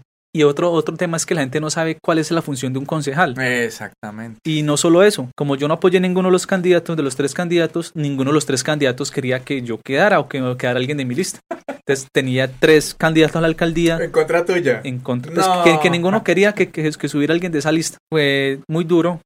Fue No, luchar contra la claro. corriente, donde un tiempo empiezan a, a ca- a atacarme, a calumniarme en redes. No, claro, o sea, y se, se volvió también de pronto ese, el, como el, en, en el boxeo, el, el, el- la- el saco este de darle golpes, ¿no? Vamos a, Entonces empiezan por perfiles falsos a sacar chismes y cosas de la vida personal. Sí, ya eso le meten a la cocina y Sí, es algo muy de política local. Yo no lo vi mal, yo dije, si esto está pasando es porque estoy haciendo las cosas bien. Si me están poniendo atención, Claro, por lo porque menos las está cosas van bulla. bien. 15 días antes de las elecciones a la alcaldía, que era un cierre de campaña, me llamó un candidato a la alcaldía y me dijo, hombre, Ay, hagamos no. las cosas bien. Yo estaba haciendo el cierre de campaña mío, aparte. Yo invito a unos amigos que cantan en un local, una cosa pequeñita, Voy a esconder como escondiendo la novia fea por allá en un rincón. pues donde, donde, donde había, donde pude. Entonces me dijeron, vean, yo le mando una tarima, cierra esa calle, Ah, perdón, pensé que te había él propuesto, vamos a hacer el cierre de campaña de suyo por allá en un rincón, no, era vos el que No. hiciste eso Yo lo de hice una por manera sí, muy, muy... sí, yo lo hice con, con mis recursos, con, con lo que yo podía. recursos, Sí, claro. Entonces él me llama y me dice, hombre, vean, hagamos las Ah, cosas. Con toda. Lo más posible es que yo pueda quedar. Ja. Hay una plata, una tarima, un sonido y hace las cosas Y bien. empezó a tirarte, empezó a tirarte los puestos, no. yo me imagino que sí sacó esa carta de Entonces sí, pues todos como que usted qué sabía hacer. si usted no queda, entonces ahí lo meto. Yo he hecho las, yo no he hecho las cosas bien. Yo metí fue amigos míos, entonces éramos los mismos votos. Empezando, empezando por ahí. que yo metí fue los amigos y los, las llegadas a la lista del consejo, entonces todos generamos, arrastramos los mismos votos. No busqué sectores. Claro, claro, diversificar la votación y todo. Entonces, y lo más posible es que yo no alcance a pasar el umbral. A mí me hicieron un ofrecimiento de que fuera candidato por otra lista, una lista que tenía grandes aspiraciones de meter buena cantidad de concejales. ¿Y pues qué partido era? No lo puedes decir. No. Ah, bueno, listo, listo. Y entonces, ay, hermano, y entonces el hombre no le ofreció, me imagino que le ofreció puestos. Entonces "Vea, me man". ofrecieron ser candidato por otra lista que le están metiendo mucha plata. Y que ellos, ellos dijeron, bueno, nosotros metemos cierta cantidad de concejales. Usted verá si se va ahí, pero se mete usted solo. Yo dije que no, que yo me, que yo me ir de frente y me Ah, fui contra todos y una lista el mundo. Te una lista cerrada y integrada por mis amigos y sin apoyar ningún candidato a la alcaldía. Y cuando me llaman el sábado, cierre de campaña, yo le muchas gracias, pero yo no necesito nada de usted, ni de ningún otro. Eso fue ocho días antes. 15 de- días antes 15 que el cierre de campaña. cierre de campaña. Entonces tuve la experiencia, pues aprendí ¿Y algo, cuántos? ¿Cuántos salieron? ¿Cuántos votos salieron? como ciento y pedazo. Muchos. muchos, muchos. para el potencial electoral, para todas sí. las adversidades, para todo el... ¡ja! No, en la Victoria han mucho. habido concejales que han pasado con 120, 130 O sea, votos. estuviste casi, casi. No, Ah, no, por el umbral, Por por, el lo de la lista cerrada es otro Sí. mensaje, tiene que ser más. hay que pasar el umbral, el umbral quedaron como por 411. Ah, no. cada que pase el umbral, alto. cada que pasen los 411 votos, sea, se rompe el umbral y, y se pasa uno. Donde te hubieras ido en esa lista, de pronto sí hubieras Hasta llegado. de pronto hubiese Sí. sido diferente porque hubiera tenido otra visibilización. Lo que, lo que pasa es que también hay que mirar, bueno, no, sí, está como la conjetura aparte de que también mucha gente se le hubiera retirado a usted porque creían Sí. en ese proyecto, entonces sí, pero, hubiera, pero también hubiera compensado por el otro lado que había billete, que había más Que visibilidad. iba a tener tarima, iba a tener Eso, plata para hacer toda la- campaña. Toda la, la, la, la logística para mostrarte, para llegar. No, eso Entonces, es un pues, cuento. Fue muy difícil porque yo tenía una, no es mucha gente, pero una gente con la que empezó a creer en mí, empezó a creer lo que yo podía hacer. Entonces era como defraudar esta, este público que ya he logrado concentrar ese Sí, de claro, personas. claro, claro. Entonces dije, no, yo Bueno, esa, no- esa fue la, yo creo que pues con base en esos principios, esa fue la mejor, la mejor decisión, porque donde te pongas en ese cuento te metes la quemada para lo que viene Sí. más adelante, para lo que si querés pues seguir en ese cuento. Claro, te pegas varios tiros en el pie, es mejor perderlas que ensartarlas, dicen por ahí. A veces es mejor uno quemarse un poquito y no después usted comprometer todo y ya no le van a creer y dicen, no, este man salta y tal. y yo lo que pensaba era que yo lo que estaba visualizando era un cambio, un cambio, yo, yo estoy viendo como un que estás empezando a gestar un cambio dentro de la política, un Sí, cambio en la forma de ver, entender y sobre todo hacer política. Entonces, yo eso simplemente es el inicio. Entonces yo Como prefiero, sí, prefiero no quedar, pero no perder mi dignidad ni mi credibilidad dentro, dentro del grupo que me han ido apoyando. Sí, claro, claro, claro. Y, y de pronto eso te sirvió pues como para corregir ciertas cosas que se pueden lograr, que se pueden Sí. cambiar, que, que la lista ya no sea cerrada, mirar a ver cómo se trabaja con otra gente que le interese el cuento, de pronto una alianza con algún partido que valga la pena, Ser un poco más incluyentes. ser más incluyentes, de pronto, tristemente, no sé qué te parece, pero tristemente meterse con algún candidato, porque inevitablemente eso toca. Pienso yo, pues no sé llegar a algún candidato que por lo menos rescate alguna de las obviamente pues como todo y pues la idea de la democracia es eso no que haya un consenso. Sino obviamente- que sí obviamente no no puede partir de que todo el mundo va a pensar igual que uno y hacer lo que uno quiere porque entonces cae uno en un totalitarismo porque siempre ideas distintas y Porque, por ejemplo, en, en la victoria de los tres candidatos era conservador, partido de la U, por firmas, pero con el aval del Centro Democrático. no Entonces era Centro Democrático, conservador o partido de la U. no eso era malo re malo y, y diabólico Entonces, pues, Sí, no, era una compromiso. No, no, No, eso no. no. había forma. No, de pronto, como te digo, algún futuro, un Sí. candidato que de pronto, como vos decís, la cosa ha ido cambiando y puede que cambie. Entonces, no sé, puede que eso de... ¿Y tenés intenciones de pronto la próxima? ¿O quedaste como que, no, no me pues yo, a meter pues yo este estoy viendo bochinche"? qué pasa. Desde que yo hice este trabajo, pues yo preferí quemarme, como se dice, que eh, apoyar a algún candidato que no, Sí, sin- que no siento claro. que representa al municipio. No, y, y, y yo digo, yo digo que esas quemadas duelen más cuando son ese tipo de personajes que usted ve que siempre es el, el lagarto.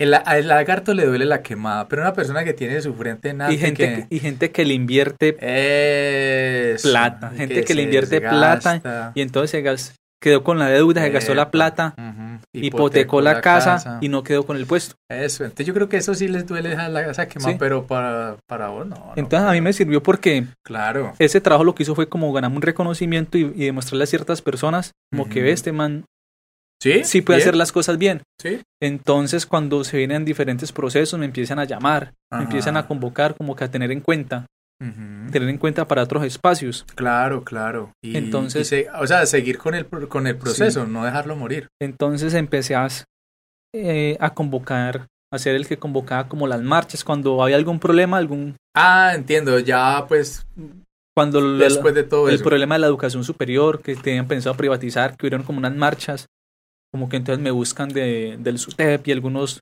Mm, docentes del... Y me dije, ah, usted que tiene como... Poder de convocatoria. entonces queremos que nos ayude, me empiezan a convocar para todo ese sitio, para todos estos espacios. Ah, sí, los espacios. Mm, entonces empiezo a tener como el apoyo de algunos docentes. Entonces, eh, organizo la primera marcha por defensa de la educación pública en un municipio donde, donde, no hay universidades, pero se organiza una marcha en defensa de la educación pública, la, claro. la primera que se ha hecho en el municipio. Mm, Y empezamos a, a convocar a otros espacios, a hacer, a trabajar con el movimiento social Ancestros, a hacer un trabajo más social, más de... Empezamos haciendo limpieza en diferentes sectores, luego empezamos a hacer como jornadas artísticas. Sí, es como mejorar el entorno y la comunidad, pues. Estuvimos en diciembre haciendo unas jornadas en, en, en cuanto a los corregimientos, Miraba, Girreral, Tataguales. Ah, ya. Estuvimos haciendo como intervención social, llevando jornadas recreativas y lúdicas. Todo pues sin estar No, y, mi- y la, en algún frente político y la gente no olvida eso. y sin hacer eso visible, porque nosotros no íbamos allí simplemente a trabajar y nos devolvíamos y ya. Sí. Esto se quedó así y, y todo era con recursos. Pero a la gente le queda la- el recuerdo. Y esto era con recursos que nosotros mismos gestionábamos. Entonces, hacíamos, por ejemplo, en, la- en el Club de Leones, hicimos una velada artística. Los amigos que tenemos que danzan, que pintan, que son músicos, se presentan y la entrada es un regalo Para los niños. para los niños. Bacano. Y empezamos a hacer jornada, entrega de regalos, entrega de plato navideño. Ah, entonces yo creo que Mario sí iba a seguir ahí, claro. Todo se había quedado muy quieto y ahora recientemente, pues que lo del paro, eh, vuelven y me buscan como que, bueno, Uy, eso estuvo álgido ahí en ese ¿usted puente. qué propone? Ah, ¿Usted qué- usted, todos están como a la espera de yo qué iba a hacer. sí. ¿Usted qué va a hacer para esto? Yo estaba como algo desanimado y me animan que no, que es que no va a estar tan solo, es que lo vamos a apoyar y va a ir gente. Y llegó gente nueva al municipio, me conocí pero otras, otro tipo de personas que tenían como intereses similares. Entonces ya no me sentía como tan solo. Y bueno, empezamos y creo que fue algo histórico. Mm. La cantidad de gente que salió a manifestarse. Tuvimos cerrado el puente alrededor de 10 días Mm. donde la gente iba y me, mm, me decía muy bacano, me gusta lo que está haciendo. Aquí le dejo esto. Ya. Todos los días se hizo almuerzo para todos los que iban a manifestarse. Ujú. Esa era como la consigna mía. Lleguen al puente o lleguen a las actividades que están haciendo porque no solo fue el cierre, Ujú. hubo jornadas de cine, eh, jornadas artísticas, bueno, Pero, por ejemplo, mm, de- eh, como parando ahí, perdón, en ese, en eh, lo, del, de las movilizaciones y ese paro que hubo, mm, como que quedó ahí en ese sentido como experiencia, porque no se puede negar que eso también repercutió de una manera negativa, ¿no? O sea, eso era in- in- insostenible eh, mantener esos, esos bloqueos porque en últimas eso iba a generar una indisposición en la gente también, en los que pronto apoyaron en su momento. Entonces, no sé, como que de pronto vos dirías, hombre, esto puede ser así, se necesitó, desafortunadamente, eso se transfiguró en otro cuento, Sí. porque eso se convirtió en otra cosa. Entonces yo como que se aprendió, por ejemplo, de eso, de, de, de pronto mirar la cosa de una manera distinta, las actividades de desarrollarlas de una manera diferente. Por ejemplo, el tema con los bloqueos es un tema muy sensible porque obvio aquí, aunque hay un despertar de una forma diferente de entender las cosas y no tanto por el lado de la política, sino por un clamor de que la gente no aguanta que los, que los pisoteen más. Hay, una, hay una, una cantidad de gente que se, se siente pisoteada, ultrajada y que no son tenidos en cuenta. Y que desafortunadamente tiene que llegar hasta esos extremos, es que eso es lo triste. Y que hay que llegar a eso porque si usted hace una marcha, si usted sale a andar por los andenes, usted no le van a parar bolas. Pero hasta que usted no frena eh, el tráfico. el tráfico y como la economía de, de su municipio, de su departamento, de su país, no va a ser tenido en cuenta, no va a ser escuchado. Por un lado, es triste que toque hacer las cosas de esta manera, pero en un país con gente tan cabezadura que no le interesa el bienestar de su gente, pues unos dirigentes tan... Sí, eso es como lo... Entonces, pues toca hacer esto. Nosotros, ¿qué, qué tuvimos en cuenta? Pues esto es una zona agrícola, nosotros no hicimos un cierre determinado, un cierre simple- Total. total, simplemente eh, era más que todo algo pedagógico. Y nosotros lo hicimos con todas las de la ley, con la, con la encargada por parte de la gobernación, con la defensora, bueno, no recuerdo cuál es el nombre, una persona que tiene que estar allí. Lo hicimos con el personero, lo hicimos con el secretario de gobierno, y lo hicimos con las autoridades y con los agentes de tránsito. Entonces nosotros teníamos los agentes de tránsito regulando el tráfico y con radios informándonos cuándo abríamos acá y cuándo cerramos acá. Mm, Entonces nosotros hicimos todo bien. Sí, o sea, era como un parisiga, era como un simplemente generar como ese espacio para que pronto la gente escuchara. Para escuchar. Y obviamente incomodar, porque a veces uno necesita incomodarse de alguna manera para que eso lo, lo, toque a uno. Sí, Entonces le decíamos, va, es un sector agrícola. Aquí está la victoria anteriormente, porque genera mucho, el campo genera mucho empleo con el algodón, el sorbo, ta, esto no se volvió a ver. La victoria está en un total abandono. Eh, entonces teníamos unas cabinas, unos micrófonos de la gente iba y tomaba la palabra, no solo los que estamos generando el paro, sino el que quisiera. Y podía hablar sus inconformidades, podía expresarse. La gente de las fincas empezó a apoyarnos. Entonces todos los días nos llevaban frutas y hicimos eso como una especie de mercado campesino. Todos los que tuvieran su cultivo eh, represado o que estuvieran teniendo pérdidas, los llevaban al sitio y, lo, y nosotros las llevamos a vender. Entonces vendimos fruta. Mm. Entonces hicimos y vendimos muchas verduras. Vea, eso. Que quizás había, en muchas partes están metiendo el cuento de que había escasez. Claro, para generar ese caos. Y esa nosotros, no, vea, acá lo que hay es comida. Entonces empezamos a tener este apoyo y hacíamos jugos y le repartíamos todos los que están esperando. Íbamos de ah, aquí para allá dando jugo y para que no simplemente se, se ganara el discurso, pues. Sí, así. Para que la espera no fuera tan aburrida ahí con el discurso, bueno, y Bacano, bacano. Empezamos a integrar muchos espacios. En el espacio de cierre se hacían obras de teatro, se hacían montajes, se hacían danzas. Sí, de pronto en, este particularmente, pues ustedes fueron conscientes y tuvieron eso como claro de, de generar como esas contingencias, ¿no? Y a las porque horas. Es que, porque es que muchos, creo yo, de, de, ese tipo de, bloqueos que se hicieron, se hicieron sin, sin ningún tipo como de, idea. Bueno, y hacemos esto y qué. Bueno, y, y, ponemos esto acá y qué después. Sino que era una simplemente una cosa eh, impuesta y, y, de choque, pero no había como ese tipo de cosas que vos decís, bueno, vamos a dar a la gente pasar de, de una hora a tal hora, lo vamos a incomodar un momentico, pero es para que nos escuchen, vamos a generar esto alterno también, sí, porque, porque claro, y, ahí fue de pronto creo yo que en esos bloqueos donde no hubo como esa, ¿qué se puede decir? Como esa guía, como esa conciencia de generar algo eh, más organizado y que realmente tuviera un trasfondo.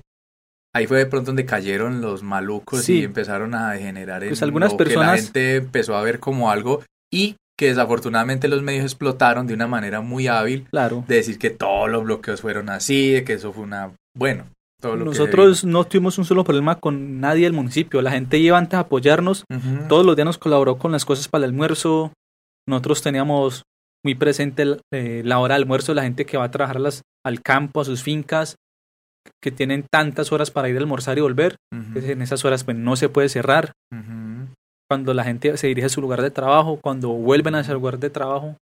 Entonces, como teniendo ciertas horas, eh, respetando ciertas horas, pero eso es verdad, en algunas partes se dio que no tenían ningún tipo de ideología, simplemente aprovecharon el momento y otras personas ni siquiera eso, por la educación tan básica que hay en este país, por la falta de oportunidades, ya se genera una sensación como de resentimiento por parte de ciertas ciertos sectores sociales, entonces lo que, lo que simplemente salen es a defender su pedazo como por, por sí, hablarlo una cuestión así como una es como que esta gente se me está metiendo a mi barrio, yo salgo a defender mi territorio, mi barrio. Sí, sí, el, como una cuestión feudal, una vaina así. Entonces, pues, carecían de, de, ideología, pero eran muy pocos, porque la mayoría tenían unos ideales claros. Sí, ¿no? Y eso también pues se dio desde el lado de la gente disque de bien en Cali, todas esas locuras que hubo allá. Teníamos una vía muy importante cerrada.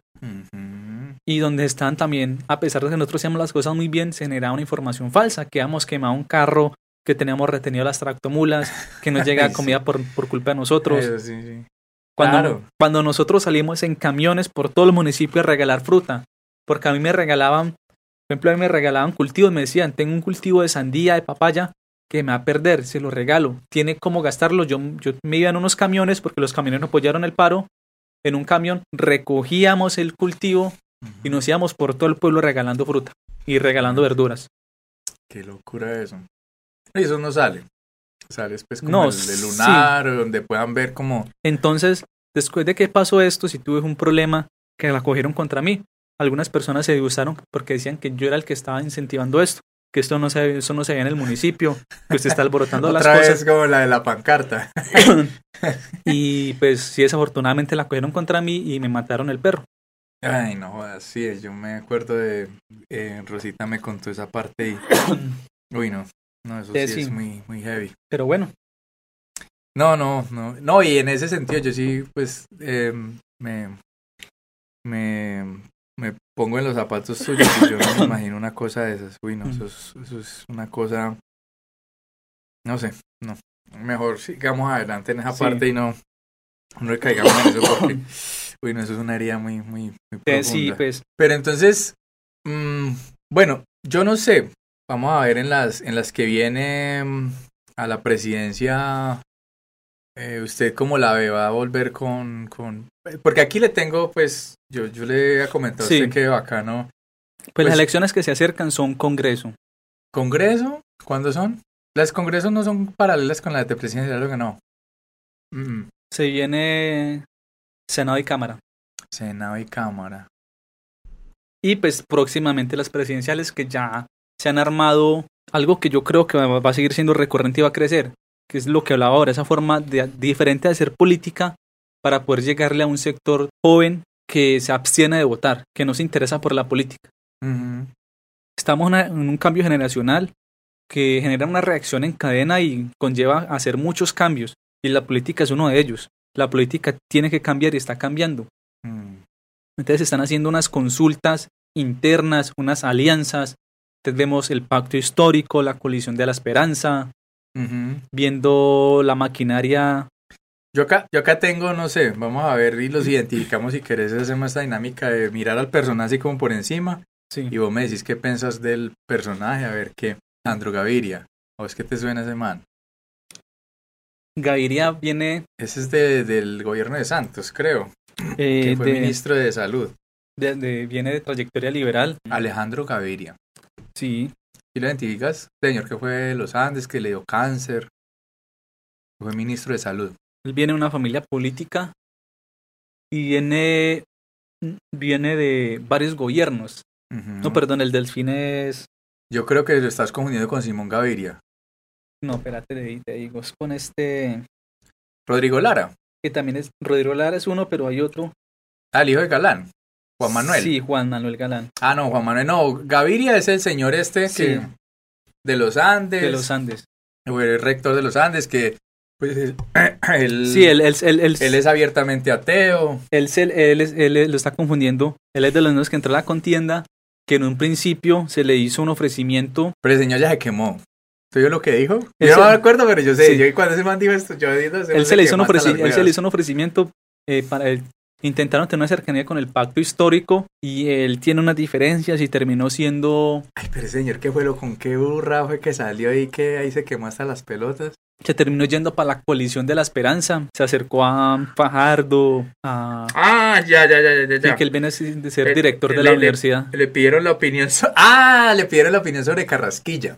Y que dijo que no, que Carrasquilla era una lumbre de ellos. Este se quemó hasta las Sí. pelotas. Porque, imagínate, Carrasquilla es el hombre más odiado en un. Yo creo que el nivel de odio a Carrasquilla creció a yo no sé cuántos millones por ciento en esas marchas. O sea, es el tipo más odiado de Colombia, creo yo. Y ahí está, es que en el Banco de la República. Porque esos manes así tienen de poder, ¿no? Que a- a- odia todo el país y aún así. Y él había salido con un perfil más o menos limpio porque él decía que él no lo pueden asociar mucho con, con campañas políticas. Venía a ser director de la, de la universidad y bueno, que una persona diferente. No, pero yo, yo, en particular, creo que además se quemó diciendo eso de, de Carrasquilla. Rodrigo Lara. Es- Cagada eso. Sí, pues Pero usted sabe por qué digo yo que cagada que Sí, es el pues, chino, porque uno por, sabe quién por- fue el papá. por quién fue el papá. Por lo incoherente que es ¿no? pues con el dolor que supone que, Mm. que debe significar esto y como que como esa falta de dolor, como esa falta de coherencia por la lucha y los ideales que tuvo el papá. El chino del propio Yupi. Creo que está por el cuento del, Él está por del el, neoliberalismo. Se metió ahí en esa colada. él está por cambio Mm. radical. Ah, no, en este, en e- no, sí, en este momento es precandidato del nuevo liberalismo. Se metió en esa colada. Él se Sí, porque- salió. Porque los liberales se dividieron. Sí, claro. Se dividieron por el neoliberalismo. Pues que ese era el neoliberalismo de acá. El nuevo liberalismo que fundó el papá, pues, de... Y, un, y, el, y otro Galán. sector de los liberales sacaron un precandidato y está en el sector del pacto histórico. O sea, lo- la gente de... La gente de... ¿Cómo es que se llama? la gente de Cambio Radical se dividió y unos se echaron para el neoliberalismo, el nuevo liberalismo, y, y otros se quedaron allí. Y el Partido Liberal también se También dividió. se dividió y unos están en, se fueron para Tolda. Bueno, aquí el, el, el, el cacao de los cacaos, el viejo Petrovsky. Pues con Petro hay... No, pero usted no, ¿cómo es que usted se declara impedido? no, no, no hay que hablar. No, claro, hay que hablar. Bueno, con Petro pasan cosas y es muy, es muy fácil caer en un error. Por ejemplo, yo no me, no, no me identifico como petrista. Simplemente ni lo veo como una solución para el país.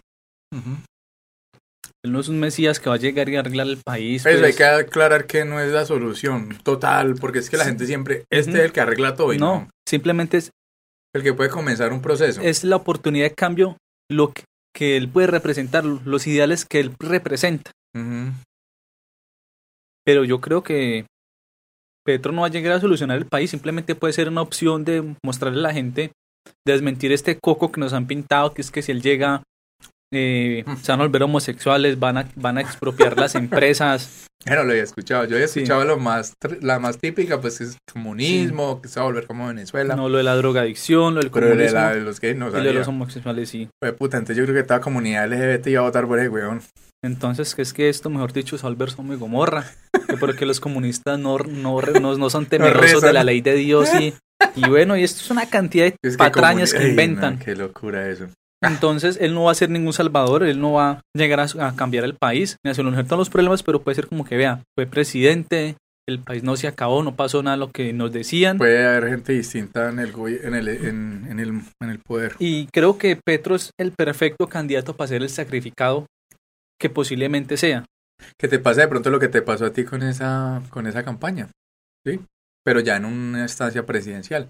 Pues lo hicimos y tal, nos fue bien, ahora hicimos cosas no tan buenas, pero, pero la cosa puede ser distinta, pueden Exacto. haber otros caminos, es que no es el mismo camino que hemos recorrido 200 y puta años con cuatro familias y los mismos malparidos y las mismas roscas y esa misma manera de llevar el poder. Y entonces para empezar a, a mostrar que, que se puede gobernar diferente, que puede gobernar otra persona diferente Mm. a esta maquinaria, que el país no se va a acabar y que Petro puede ser ese sacrificado.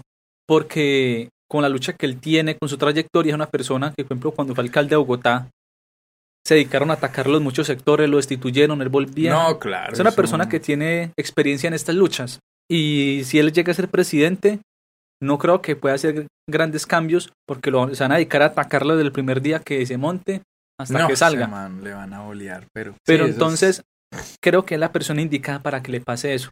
Para que después de eso pueda venir otro tipo de candidatos, Ujú. Otro tipo de, personas con otras, con otros ideales, con otro historial, con esto- porque a Petro le, desfavorece mucho su historia.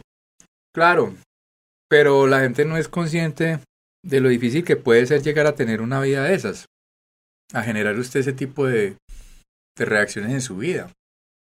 Es que la gente asume que cuando usted toma tipo de decisiones radicales en su vida, que eso es más May. Es más May llevar una vida básica, eh, acomodar un establecimiento, a una dinámica socioeconómica que como a la maquinaria, ¿no? Sí. Es más fácil andar en la maquinaria, salirse de la maquinaria es lo duro. Y la gente ve eso como lo fácil. No, este No, tipo, eso es lo duro. este tipo tiene toda su familia exiliada, Mm, le han, le han matado, le han hecho atentados, le han matado, claro. donde a la casa que se mudan le matan los perros, los envenenan. Bueno, le han hecho una cantidad de cosas. mm, Entonces, pero me parece que él por, por el momento histórico él puede ser ese sacrificado mm. para que le, le deje el camino un poco más fácil, más Sí, asequible a otros que vienen, A otros. a otros que vienen, que vienen detrás de grandes personajes, como, Oh. lo, como lo puede ser Camilo Romero, Ojalá el hombre es gobernador de Nariño, que es una persona muy interesante. Mm, ese man no sale en este listado. Mira que no lo, no lo nombraron él es acá. por- porque es que yo- es- él está en las él está en las coaliciones. Ah, entiendo. Aquí están sacando como los más eh, visibles. Y obviamente es un RTBC a pesar de que... no, sino bueno, que es que Camilo Romero es de algo muy curioso que está pasando. Porque eh, Partido Alianza Verde está dividido. mm, Pero dentro del Partido Alianza Verde quieren sacar un candidato, un, no, un precandidato que entre a, a competir en la coalición de la esperanza, en estas consulta interpartidista. Pero entonces no han sacado candidato. Mm. Hay cinco precandidatos por el partido Alianza Verde para estar dentro, de para ir Para a esta a la consulta, a la consulta de la, la coalición de la esperanza, de la con otros Esperanza. precandidatos. Entonces van a quedar un precandidato para una lista de precandidatos. Entonces están, están enredados y están Sí, quedados. no, Eso es una locura. Y él es uno de ellos. Por acá me salió Benedetti, después de Petro entró ese listado. Armando Benedetti. Ese es mucho personaje. Armando Benedetti es una persona que tiene un recorrido en la política y, Sí. y que él va viendo como buscando como escampadero. Como... Claro, es, ese es el político. Ese es el lagarto político. Manes que saben Sí, cómo, cómo Y jugar al- sus cartas. y es algo lo que ha aprendido la política de alianzas, de, Claro, de alianzas. Sí, sí, sí. por más que uno no quiera aceptar No, no, solo contra el mundo, no puede. Sí, y, y ese es uno de los pecados que le aducen a Petro, que a veces él de pronto no es tan conciliador, aunque pues de pronto la cosa puede ir cambiando y, y el hombre pues mire como, como esa posibilidad. Es más, claro que también puede ser como la posición que él tenía en su momento, porque era pues también lo que le convenía, pero él lo que hizo con, con Fajardo al decirle, hombre, venga, si yo soy el más opcionado, venga, hablemos, hermano. Y pues el Narciso Fajardo, pues sí, no. No, Sí, es que sí, está. Él le dijo a Fajardo en su momento, le dijo, yo estoy dispuesto a cargarle la maleta a usted si usted es el candidato, Ajá. pero que lo decía la gente. Vámonos a una consulta interna y si queda usted, yo estoy dispuesto a ayudarle en su campaña. No, es que, es que, y aquí me sale después de Benedetti, que sabemos pues que Benedetti ya no, ¿qué más pueden decir de Sí. Benedetti? Nada más. No, Benedetti es una alianza. Sale, sale eh, Sergio Fajardo, ese sí es el, el uribista el camuflado, el- como O el plan caballo B. de Troya. Sí, el plan B. Él viene financiado por el, por el sindicato antioqueño, los mismos que financian a Uribe. Mm. Está metido en los mismos problemas. es- está, está, está relacionado hasta con la familia. Él está casado con una prima de Beno. No, hermano, está y más- tienen, tienen esos negocios con Hidrotuango. Y bueno, te implican muchas cosas. No, ese man está. No, ese man. ni Sí, pa' es como la, opción B del, del uribismo, como que. Yo no sé, yo no le veo como, como, como peso a ese man o qué. Bueno, claro que no se puede. No se le puede quitar la votación que el hombre sacó. Pero esa votación no fue de él. Porque nosotros vimos que se le, se le, se le, se le unió la votación del- de Alianza Verde, se unió la votación del Polo y se le unió como el resentimiento que puede crear, los polos que puede crear Petro. Y Duque. Y, y la derecha. Entonces ellos quedaron como ahí, se mostraron como, Una alternativa. como una alternativa, como los que están en la mitad. Mm. Pero después de que pasó todo lo que han ido pasando, que él nunca tomó partido, perdió fuerza. Sí, porque es que esa es otra cosa de la política. Usted tiene que untarse porque si no se unta, hermano. Hay que tomar partido. Claro, claro. Es que eso es así. Usted tiene que tomar partido, pero tiene que ser receptivo a, a las cosas que diga el otro. ¿Sí? Es que esa es una cosa muy diferente a querer quedar bien con todo el hijo de puta mundo, que eso es lo que man quiere hacer. es lo que él quiere hacer, hijo, eso es lo más peligroso de todos los marica, políticos. eso es horrible. El que no está en contra de ninguno y tampoco está a favor de ninguno. Eso, Pero con todo se intenta quedar bien. Exactamente. Ese es muy buen análisis. Me sale después del viejo Rodolfo. Ah, ese es un personaje, me encanta ese puta, Rodolfo. muy loco. Es un personaje muy carismático. Sí, tiene feeling. Ese man 10 años atrás hubiera sido muy buen candidato, creo yo. Con, el- esa, con ese ímpetu que gasta y todo. Pero eh, yo creo que eso de la edad antes le sirve. Sí será. Ah, por lo de la sapiencia. ¿o Por lo de las canas y por, por cómo se ve él. Que la gente lo ve y le dice como que, ay, el señor de edad avanzada, que habla duro, que no, ese man es muy Berraco, parado, tiene los huevos bien puestos. Algo me pareció lo que pasó con Uribe. Mm. Entonces, pero, pero él genera una buena imagen. Una imagen que genera como, ah, la gente como que, ah, Bonachona, bacana, de un man Sí. bien. O sea, que no es un... un- un- Pero un- este man vimos la quemada que se pegó cuando amenaza de muerte porque le estaban cobrando. Él tiene, él, él tiene, es un señor que tiene plata, él tiene unas empresas. Sí, ese man es un, un gamonal Un gamonal. santanderiano. Mm. Si el man tiene mucha plata y cuando amenaza de muerte cuando le están cobrando. Que le iba a mandar a matar, qué bueno. Yo no me sabía eso. Yo vi la del cacacheta y el puñetazo al concejal este de allá de, San- Sí, de Bucaramanga. Y era, no, ay, hijo de puta, él tiene una empresa, él, él es contratista, él tiene una empresa de construcción Ujú. Eh, y se encarga de hacer vías y megaconstrucciones. y, le, y le cobraron al hijo de y- Y uno de los arquitectos llamó a cobrarlo y le dijo, usted a mí no me esté chimbeando más, triple hijo de puta, o lo, o lo mato. Ay, ese hijo de puta, digo, ¿cómo va a hacer una cosa de eso? Y el man le dijo, yo estoy grabando esta conversación, no me importa, haga lo que le dijo de puta gana. Salió como el innombrable que iba, se hablan este grabando esta mierda, esos putas. Entonces el man amenaza de muerte y le dice que no lo chimbe, que no lo busque más. Que si no, lo, lo, va a mandar a matar. No, marica, Rolfo, la cagaste, weón. No, como Rolfo la Y era el candidato nuevo que está tomando mayor fuerza. Ah, claro. Las encuestas estaban de tercero. No, y es que una declaración y se quemó usted. Con lo que le decía yo ese man Gaviria, con lo que dijo del, del Carrasquilla, le tiran esa papa caliente. Y ese huevón, en vez de pasársela a otro o dejar caer esa hijo de puta, se pone a agarrar esa papa caliente y decir que es que man era un man muy competente, que era un profe. Sí, puede ser lo que sea, pero guárdese eso, hermano. Usted no puede hablar bien de un hijo de puta que todo el mundo odia. Y en un país tan sutil como Colombia, donde los medios de comunicación están al servicio de unos cuantos, cogen eso y lo magnifican. Claro, no, y es que eso es una huevona. y, y también uno va a decir que no, la, la presidencia es un concurso de popularidad también, weón. O sea, como el momento en que Mocos pierde las, las presidenciales con, con Santos. Cuando la pregunta es el debate que preguntan sobre los impuestos que Santos, que preguntan subir o bajar los impuestos. Santos dice, hay que buscar la forma de reducir los impuestos. No, claro. Y llega Moco y dice, no, siendo con, con honestidad, pues, sí, sí, sí, a medida que pasa el tiempo, a tocar aumentando los, impuestos, porque es de allí donde sale el dinero para, bueno, para subsidiar la educación, la salud. y es algo que siempre va a tener que pasar. Claro, eso es lógico. yo no les puedo prometer que no va a subir los impuestos. Claro. Ahí se pegó un tiro en el pie, por honrado, güey. Es que en la política tampoco. Usted tiene que decir lo que la gente quiere escuchar en su momento. Ya usted mira, ya después, hijo de puta, metió en el como hijo de puta la pilotea para pa, pa hacer usted sus vainas y mirar cómo la, la sortea. Pero no, muy marica ese weón.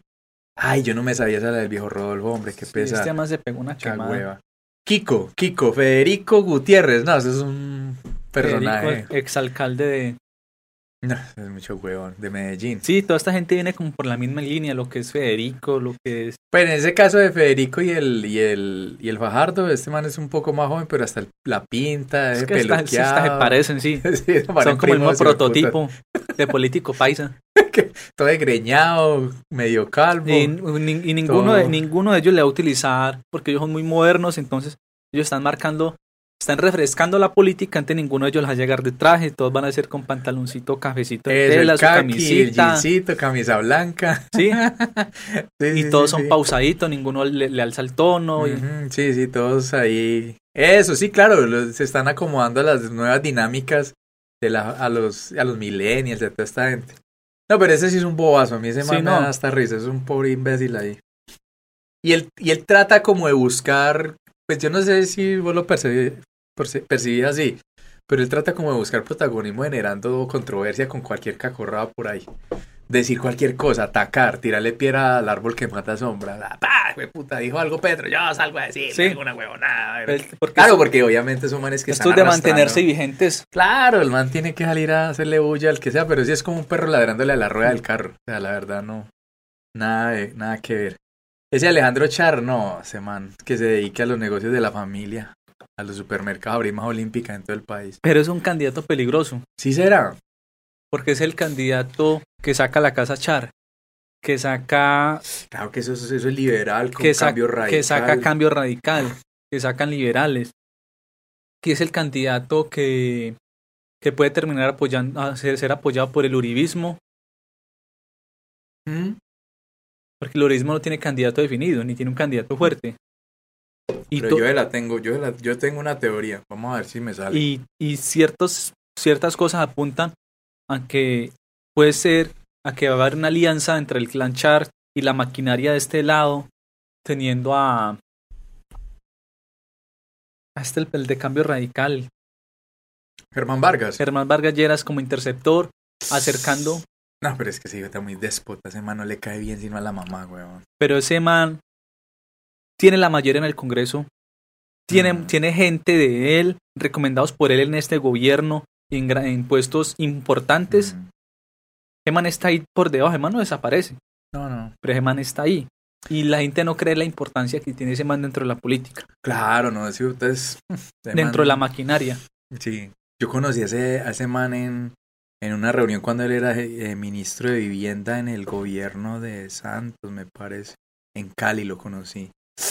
Ese man es el propio hijo de puta, hermano. Ese man llegó a la reunión y aquí no vienen a mariquear a, a que van a pedir esto, lo otro. Ese man era como yo digo, unilateralmente. Nada, no escucho a ningún hijo de puta. Tim, pum, pas, tan, me voy, tan. Así, weón, o sea, todo el mundo como que venga y que, que está nada, marica, esa de Vargallera así, pero bueno, ¿qué necesita? Y de puta rápido, a mí no venga. Ese man viene de familia. Claro, política. Y entonces sí, pues hay una, hay una posibilidad de un acercamiento entre la maquinaria del uribismo y la Casa Char para tener candidato único. Esa sí me asusta. Esa sí es muy asustadora. Bueno, cosa. no la había visto. Ya han habido reuniones y acercamientos entre Dilian Francisca, hmm. entre el Char y el uribismo. pero... Uribe se reunió con los dos. Pero es que, es que son un montón de egos y un montón de, de ambiciones ahí que muy duro que alguno sea. Pero esa es la idea. Como en este sector. ¿No será que esos manes ellos mismos se pisan la manguera? No creo. Porque se ha demostrado que en épocas de elecciones esta gente no tiene partido. Ellos todos se unen detrás del mismo ideal. No es como los alternativos que tienen ideales. siempre ha sido el Y que se dividen y que bueno, que yo pienso esto y esto y no puedo tolerar que usted. Y se terminan peleando entre ellos mismos. Ellos no, los de la maquinaria, no les importa si fueron contrincantes, fueron amigos.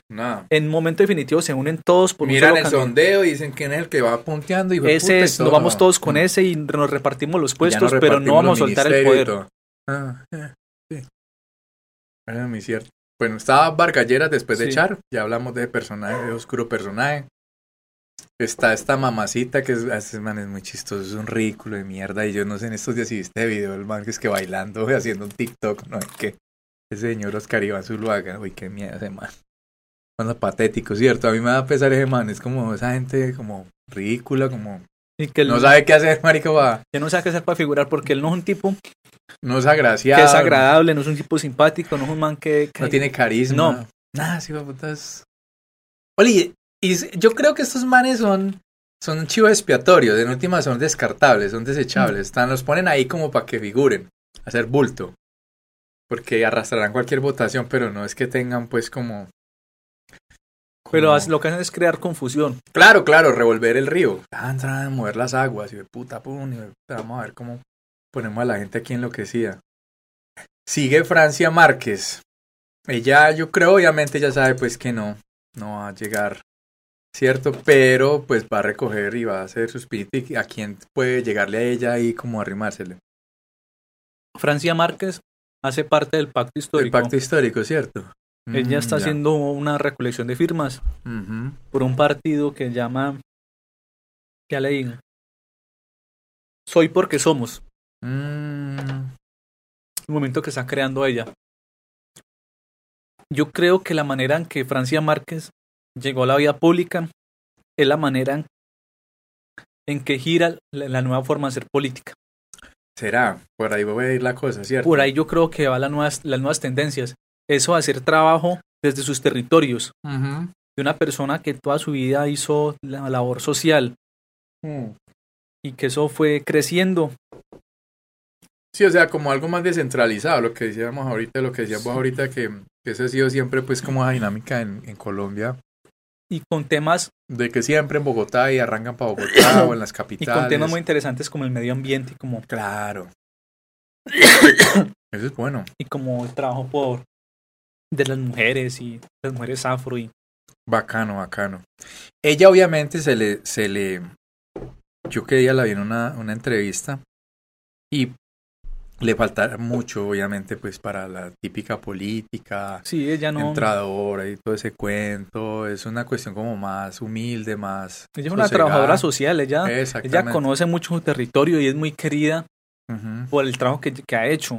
Soy no porque somos, ella. No es una persona que trate de mostrarse mucho, pero que tiene un trabajo muy grande atrás. Sí, ahí pausadito, pausadito, calmadito. Después viene esta mamacita, que este es otro Sistila hecho Benedetti el Roy Barreras. Roy Barreras. Pero a mí me ha probado ese señor. O sea, yo en el señor en alguna de algunas en algunas cosas yo sé que se volvió el caballo de batalla del man, lo de la paz. Pero se le abona pues que el hombre estuvo ahí, que todavía sostiene eso y no ha cambiado el discurso. Pues por lo menos se ha mantenido, ¿no? Pero pues obviamente el man sí ha andado de palo en palo, eso salta de aquí. Roy Barreras es candidato por la fuerza de la paz y hace parte del pacto histórico. Mm, ya. Ese es otro pero Este de Peñalosa sí, no sé qué putas en esta lista porque mal parió. No lo quiere ni la mamá, lo querrá la mamá de pronto porque le toca, porque parió sí, fue puta pero bueno. Él es muy cercano también a Fajardo. Sí, ese estilachito así como eh, tecnócrata, así como el que tina, todo lo arregla a punta de, le de, de, leyes y cosas, no sé, lo, no, o sea, es como que no tiene humanidad. Yo lo, Toda la parte técnica. Yo, yo lo veo como eh, lo que les puede afectar y los que puede terminar hundiendo la coalición de la esperanza. Porque señor creo que va, él no tiene posibilidades reales. No, se Pero donde se acerque, al, al, sector que se acerca va a terminar quitándole fuerza. Claro, ese man es como un niño cagado, weón, nadie lo quiere cargar. No, Entonces ese, ese, tipo tiene, tiene mucha cercanía, tiene de Claudia López, ah. de ese sector de los verdes que van, que van a caer candidato para la coalición de la esperanza con Fajardo, que es el que, el, que están empecinados que tiene que ser Fajardo. No, ese man, ese man resta, donde llegue resta. Y ese man va a terminar, yo lo veo cercano ahí, va a terminar acercándose a, a Fajardo, a Claudia, a todos estos. Hmm. Sí, que la Claudia sí, qué mentira. Este señor, no sé quién puta de la verdad. Es que Miguel Ceballos. No tengo ni idea de ese man. Es comisionado de paz. Ah, no, ya sé quién es este man. Uy, no, no, no, no. Este man sí paso, pues, o sea, ni, ni siquiera sabe uno quién es puta. Ah, llega esta señora. Ah, no, esta señora sí. No, pero esa señora en su época fue una cosa loca, yo me imagino. Por algo se casó con el traqueto de, de, ganadero. María Fernanda Ay, pasito lindo, qué locura esta señora. La señora de la Ven es una cosa loca, yo. Ahí está recogiendo votos, pero ya esa señora para mí volvió una caricatura. Ya ella no, hmm. no representa seriedad ni nada de eso. Es que por eso es que yo le digo lo del uribismo con la casa Char. Porque es que los candidatos del uribismo en ese momento están entre Zuluaga y, y María Fernanda Cabal. Y ninguno de ellos dos es un candidato con fuerza. Entonces, ¿qué va a hacer el uribismo? Va a sacar un, pre un candidato, pero van a terminar apoyando a otro. Y es muy posible que el candidato que termine apoyando sea Alejandro Char. Pero ahí se le pone el Cristo a, el dulce amordisco al, al, abuelito. Porque ahí sí no puede manejar las cosas como él quiere. Rafael Nieto lo es este otro pues de esos, de ese, de ese averno, de ese lado del infierno. Esta señora, todas las fotos que sacan de la señora siempre está desencada, se güey, está vuelta mierda. Parece la vieja loca de los Simpsons. De los gatos. De los gatos. La señora Paloma Valencia. Uy, no, qué hijo de puta tan reaccionaria. Ella ha perdido fuerza. No, señora. Uy. Y a, mí, lo que me parece más loco, pues de aquí uno burlando hasta de lo que no tiene que burlar. es ese hijo de puta hablado que coge cuando está en, en prosa cuando está como como vieja verdulera. No, que eso está mandado a recoger dentro de la política de oro. No, eso ya mandar a recoger. señora tan loca, porque a puta va a hablar así, marica? Pero es muy chistoso, es muy chistoso como imposta la voz. O sea, es un. No, señora, eso es otra caricatura. Ese es otro de esos alfiles ahí descartables, todos desechables. hasta, hasta dentro del mismo centro democrático ha perdido fuerza. Sí, todos tres, ese Rafael Nieto, sí, esos desechables de ese partido. Mauricio Cárdenas, este señor fue que es que ministro de, de, de no sé qué, ah, se fue parte del Partido Conservador, un ministro, me parece que de Hacienda, algo así, de Desarrollo y Turismo. Este señor yo no sé por dónde va, ni para qué va, ni nada, o sea, es otro, ¿lo conoces? ¿Cuál? Eh, Mauricio Cárdenas. No. no man. Pero la cara ahí, yo sé que, mírala. Este man ese man cierre, pero pues, gobiernos. pero no, pues manes que yo no entiendo para qué putas. En este momento hay como 33 candidatos a la presidencia. No, es que eso a la final, muchos que son, es más, hay muchos precandidatos a la presidencia que hace un mes cerró la inscripción para el Senado, que se inscribieron, ellos simplemente aparecen ahí por tener como, fue, fue candidato, fue precandidato. Ajá, la hoja de vida. Pero varios de estos precandidatos que aparecen hoy en día se inscribieron para el Senado. Para Senado. Ay, qué locura. Ese Juan Carlos Echeverry, no sé quién es ese man. Ese no sé quién es ese señor, ese otro demonio ahí. Fue ministro de Hacienda en el gobierno de Santos. Juan Manuel Galán, no sé, este man se diluyó en el tiempo, que es el hijo de, de Luis Carlos. De Luis Carlos. El que, sí, vos decías que es como el delfín. Sí, ese man un delfín. Él, él está, él hace parte de la coalición de la esperanza. Él está con mm. Fajardo, con De la Calle. Y Jorge Enrique Roble, ¿dónde va a caer? Señor, me parece tan pedante. Eh, ahí estamos hablando de lo mismo. A los candidatos del, del, del, de la coalición de la esperanza son Sergio Fajardo, Humberto de la Calle, Juan Manuel Galán, Juan Fernando Cristo y Jorge Enrique Robledo, que con la división del polo, él tuvo una diferencia con Gustavo Petro, cuando Petro fue el polo, que Petro fue el que inició la investigación de Samuel Moreno y el carrusel de la contratación, Sí. y que han sido apadrinados por Robledo, entraron en conflicto. No, claro. Petro renunció al polo y se hicieron enemigos. Entonces, cuando el polo decidió por mayoría apoyar a Gustavo Petro, él se retiró y formó su partido aparte, que se llama, bueno, no recuerdo cómo llama ese partido. Jorge Enrique Robledo también tiene partido. Inició un movimiento aparte. Ay, bendito.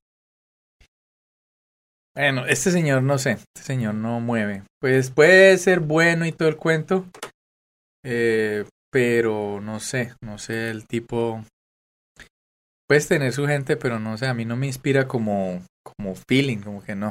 Me parece pedante, me parece chocante, me parece que en últimas puede ser también un man súper radical y así como dice el cuento, todo tajante, ¿no? O sea, un man déspota. Tiene como pacha de déspota de man, no sé por qué. No es como humano, no sé, le falta feeling. Señor Juan Fernando Cristo, del Partido Liberal. Pues el hombre estuvo ahí en lo del el proceso de paz. ¿Ese man por qué lado va? ¿Ese fue de los que quedó del lado del nuevo liberalismo? Él fue los que quedó del lado, él es, y él es parte de la coalición de la esperanza. Entonces él está, él está con Fajardo, Con, Ma- Con- con Galán, Galán, con Robledo. Nah. Oiga, y esta otra mamacita que nos toca a nosotros. Uy, señora, sí, ¿cuántas cirugías tendrá? Señora tiene una cara para verla con una pintura de Picasso. Señora tiene una Sí. cara como rara, ¿cierto? Que le ha movido esos ojos de tanto estirarla, le han corrido. Esta señora. parece que la decoraron, la- la decoraron con la escopeta de, de Homero Simpson. Así cuando Mero, cuando Mero inventa ese cuento que, que es que la escopeta, eso de que andaba encintado que le iba a sacar un invento, que la silla esa que tenía el y la, escopeta para maquillar. Para maquillar. Dile a Francisca, uy, qué mía esa señora. Sí, pero es la, el- la baronesa Uy, sí. del Valle. Es la que pone y dice Y quién hace es. Lo que, y hace lo que quiere y tiene las mayorías. Y tiene toda la maquinaria en el Valle. Nos puso una gobernadora Ah. antioqueña. Esa señora antioqueña. La, la, la, la best friend. Yo creo que señoras son así, no sé, a mí más late que son como raras. Raras Sí, no, sí, sí. perdón. Son, son, son amigas muy cercanas. Ella es una amiguita Una amiguita. que nos puso ahí como gobernadora saliendo de la nada. Sí. Porque ella cuando sonaba en el... Nada, nada, marica, eso la ponen. Sí, Creo que ya casi llegamos, ya llegamos al, al final. Este señor también, Eduardo Rodríguez, creo que es de, también de, de ese, de ese caldero hirviente. Pero sabe que yo tengo una teoría, Mario, que no sé, a mí me late. No sé, bueno, pues hay que ver también el poder que esa gente tiene. Pero a mí me late que van a hacer la misma que hicieron con el, con el Duque y, y la que hizo el Innombrable en la primera vez que van a, como esos corredores que vienen de atrás, chupándole rueda a todo el pelotón y van a montar a alguien que nada que ver, que usted ni sabe quién ni me puta es. Porque Iván era así, weón, Iván no lo conocía nadie, esto está dando bulla. No sé, a mí me late que van a sacar a alguien, que ese hijo de puta como es de demonio va a sacar a alguien sí, y sí. montamos este y tengo el poder. Yo no sé si ese man le rinda. Porque es que esa es una. Yo en algún momento escuché que ese patán de. de. de Lleras. Que ese patán era el único que le podía poner la pata de Cucho. O sea, que ese Cucho le, le tiene respeto a, a Vargas Lleras, porque ese es a un patán, otro patán. Entonces ahí es donde yo voy que ese man en, sus, en, sus, en su embriaguez y en su locura de poder necesita poner otro imbécil porque no le puede volver a pasar la misma que le pasó con Santos. Que lo tanteó, le cogió las huevitas, Ujú. se las tanteó y salió y lo dejó viendo un chispero. Es que el escenario pasado era idóneo para Iván Duque. Porque fue el viejito bonachón que lo traicionaron. Que va a poner una persona que ya es de su confianza, que lo va a manejar. Pero el mal gobierno y el mal momento en que le tocó gobernar a Duque con la pandemia, con lo del paro, hizo el escenario muy difícil para que Uribe tenga el poder de volver a sacar otro candidato y diga es que este ya no va a ser. ¿Será? Porque, pero hace poco una reunión, que es una especulación es real, una reunión entre el Uribismo, la Casa Char y Dilian Francisca, la Jornada del Valle. Ellos la ven difícil y la idea es sacar candidato único. Claro. Candidato único entre el Char, el Uribismo. Cambio radical, el partido de la U. Y la Baronesa del Valle. Partido de la U y, y el La Casa Caldero. Y el Caldero. Cambio radical, partido de la U y el Caldero de- del infierno. Ellos están tratando de sacar un candidato único con fuerza que tenga, Claro. que tenga la fuerza necesaria para enfrentarse a estas coaliciones. Pero lo de es. Bueno, claro que lo que vos decís es cierto y esos manes siempre van a ser el que tenga más fuerza, esos manes van con él y denme los puestos, los ministerios y, y listo. Yo necesito es tener esa teta ahí y robar hasta para jubilarme en las Islas Caimán. Lo que están viendo, porque lo- los, el- los candidatos del uribismo lo que hacen es como revolver. Claro, claro. sí, enredar un poco, sí, distraer. Sí, Pero distraer. El Mm, candidato que puede quedar en última instancia, el, el de la Casa Char, en un momento están considerando a Fico como el candidato que podía quedar para, Del centro demoníaco. Para apoyarlo el Centro Democrático con la maquinaria. Estaba Fico, está Char y Dilian. Uy, Pero al final los can- el candidato ni, ni, ni puede, puede ser que ni siquiera termine siendo un candidato propio de su partido. Claro, no, eso es lo más probable. Lo berraco es que ese señor se conforme con eso. Porque es que al no ser del partido, de, de- de- del ala, de, debajo del ala, que salga del, del ala del, del gallo, como dice el cuento, de que, que quiere siempre mandar en el gallinero. Entonces la vaina es esa, porque él no va a poder manejarlo, ni manipularlo, ni hacer lo que le dé la gana. Pero es más, recientemente en una entrevista salió Uribe diciendo que el innombrable este, este hombrecito, diciendo Lo que, invocaste, güey, Sí. se abrió la tierra, empezó a oler azul. No, que, puta. que él no iba a apoyar candidatos de manera directa Mm. porque por la mala fe de las personas que lo atacan a él, para donde él se fuera, iba a restar votos. Una Biblia. Que por su situación en que estaba, él no iba a apoyar ningún candidato ni hablar bien de un candidato porque le, le podía causar problemas a su imagen. Es una mamacita, ¿sí? Entonces, yo creo que por ese lado va- van a ser las cosas. Este no es un candidato del centro Claro. democrático, no va a ser igual, las cosas van a cambiar, pero entonces va avalado por el centro democrático, va avalado por, por la maquinaria, Ah. pero no, no se van a ir tan de frente. Sí, no, no, no van a ser tan, tan, tan directos. Pero Ay, un opcionado es Char, porque es un tipo que tiene la plata, tiene la maquinaria, la maquinaria electoral más grande de Colombia, es la maquinaria de la costa. Ese Vargalleras sí dejará montar a ese man. Porque es que Vargalleras él quiere como sea el presidente también. Pero Vargalleras yo creo que ya, él no tiene, No, si puta no llega ni a. No. No, ese man. él la no, cara. tiene, él no tiene cómo. no, no tiene cómo. Puede tener toda la plata del mundo y todo, pero ese man es muy déspota. Ese man no lo quiere ni la mamá. Y ellos se dividen el control entre Vargalleras y Char, ellos trabajan, trabajan juntos, trabajan juntos. Mm, y en algún momento llegan a un consenso que eso es, eso debería aprender de pronto la gente de, de, de Esa gente, esa no, tiene de- ideal, esa gente reúne en torno a la plata. Ah, sí, sí. Y, el donde esté la plata, y- ahí- van a estar todos. Sí, donde esté el poder y donde yo me pueda, tin, hijo de madre, aquí me quedo con esto, aquí me dan este ministerio, aquí tal. Entonces, nada, muy difícil. Y Vargalleras ha sido un experto en eso. Vargalleras, en los gobiernos que han venido, Todos. eh, venido saliendo, en todos ha tenido que Desde ha tenido influencia. Sí, claro. En man, todo les mete sus, le mete su gente. Ese man creo, si no estoy mal, ese man estuvo en el gobierno de Gaviria.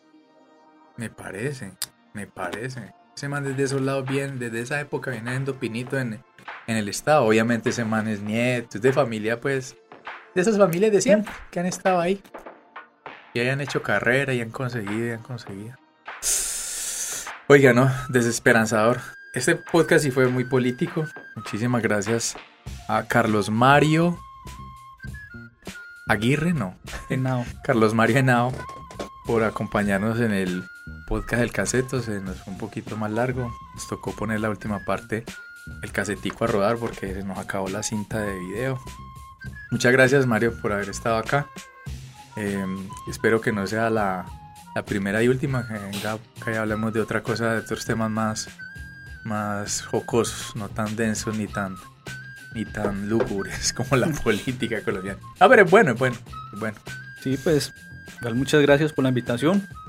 A mí estos espacios me gustan, estos espacios de ir a hablar y botar carreta. Ah, listo, Mario. Bienvenido, bienvenido al caseto. Nos veamos entonces en otra, en otra entrega. Listo, ahí nos estamos hablando. Si llegaron hasta esta parte del episodio, de nuevo mil y mil gracias por haber escuchado el caseto. Hasta el próximo capítulo.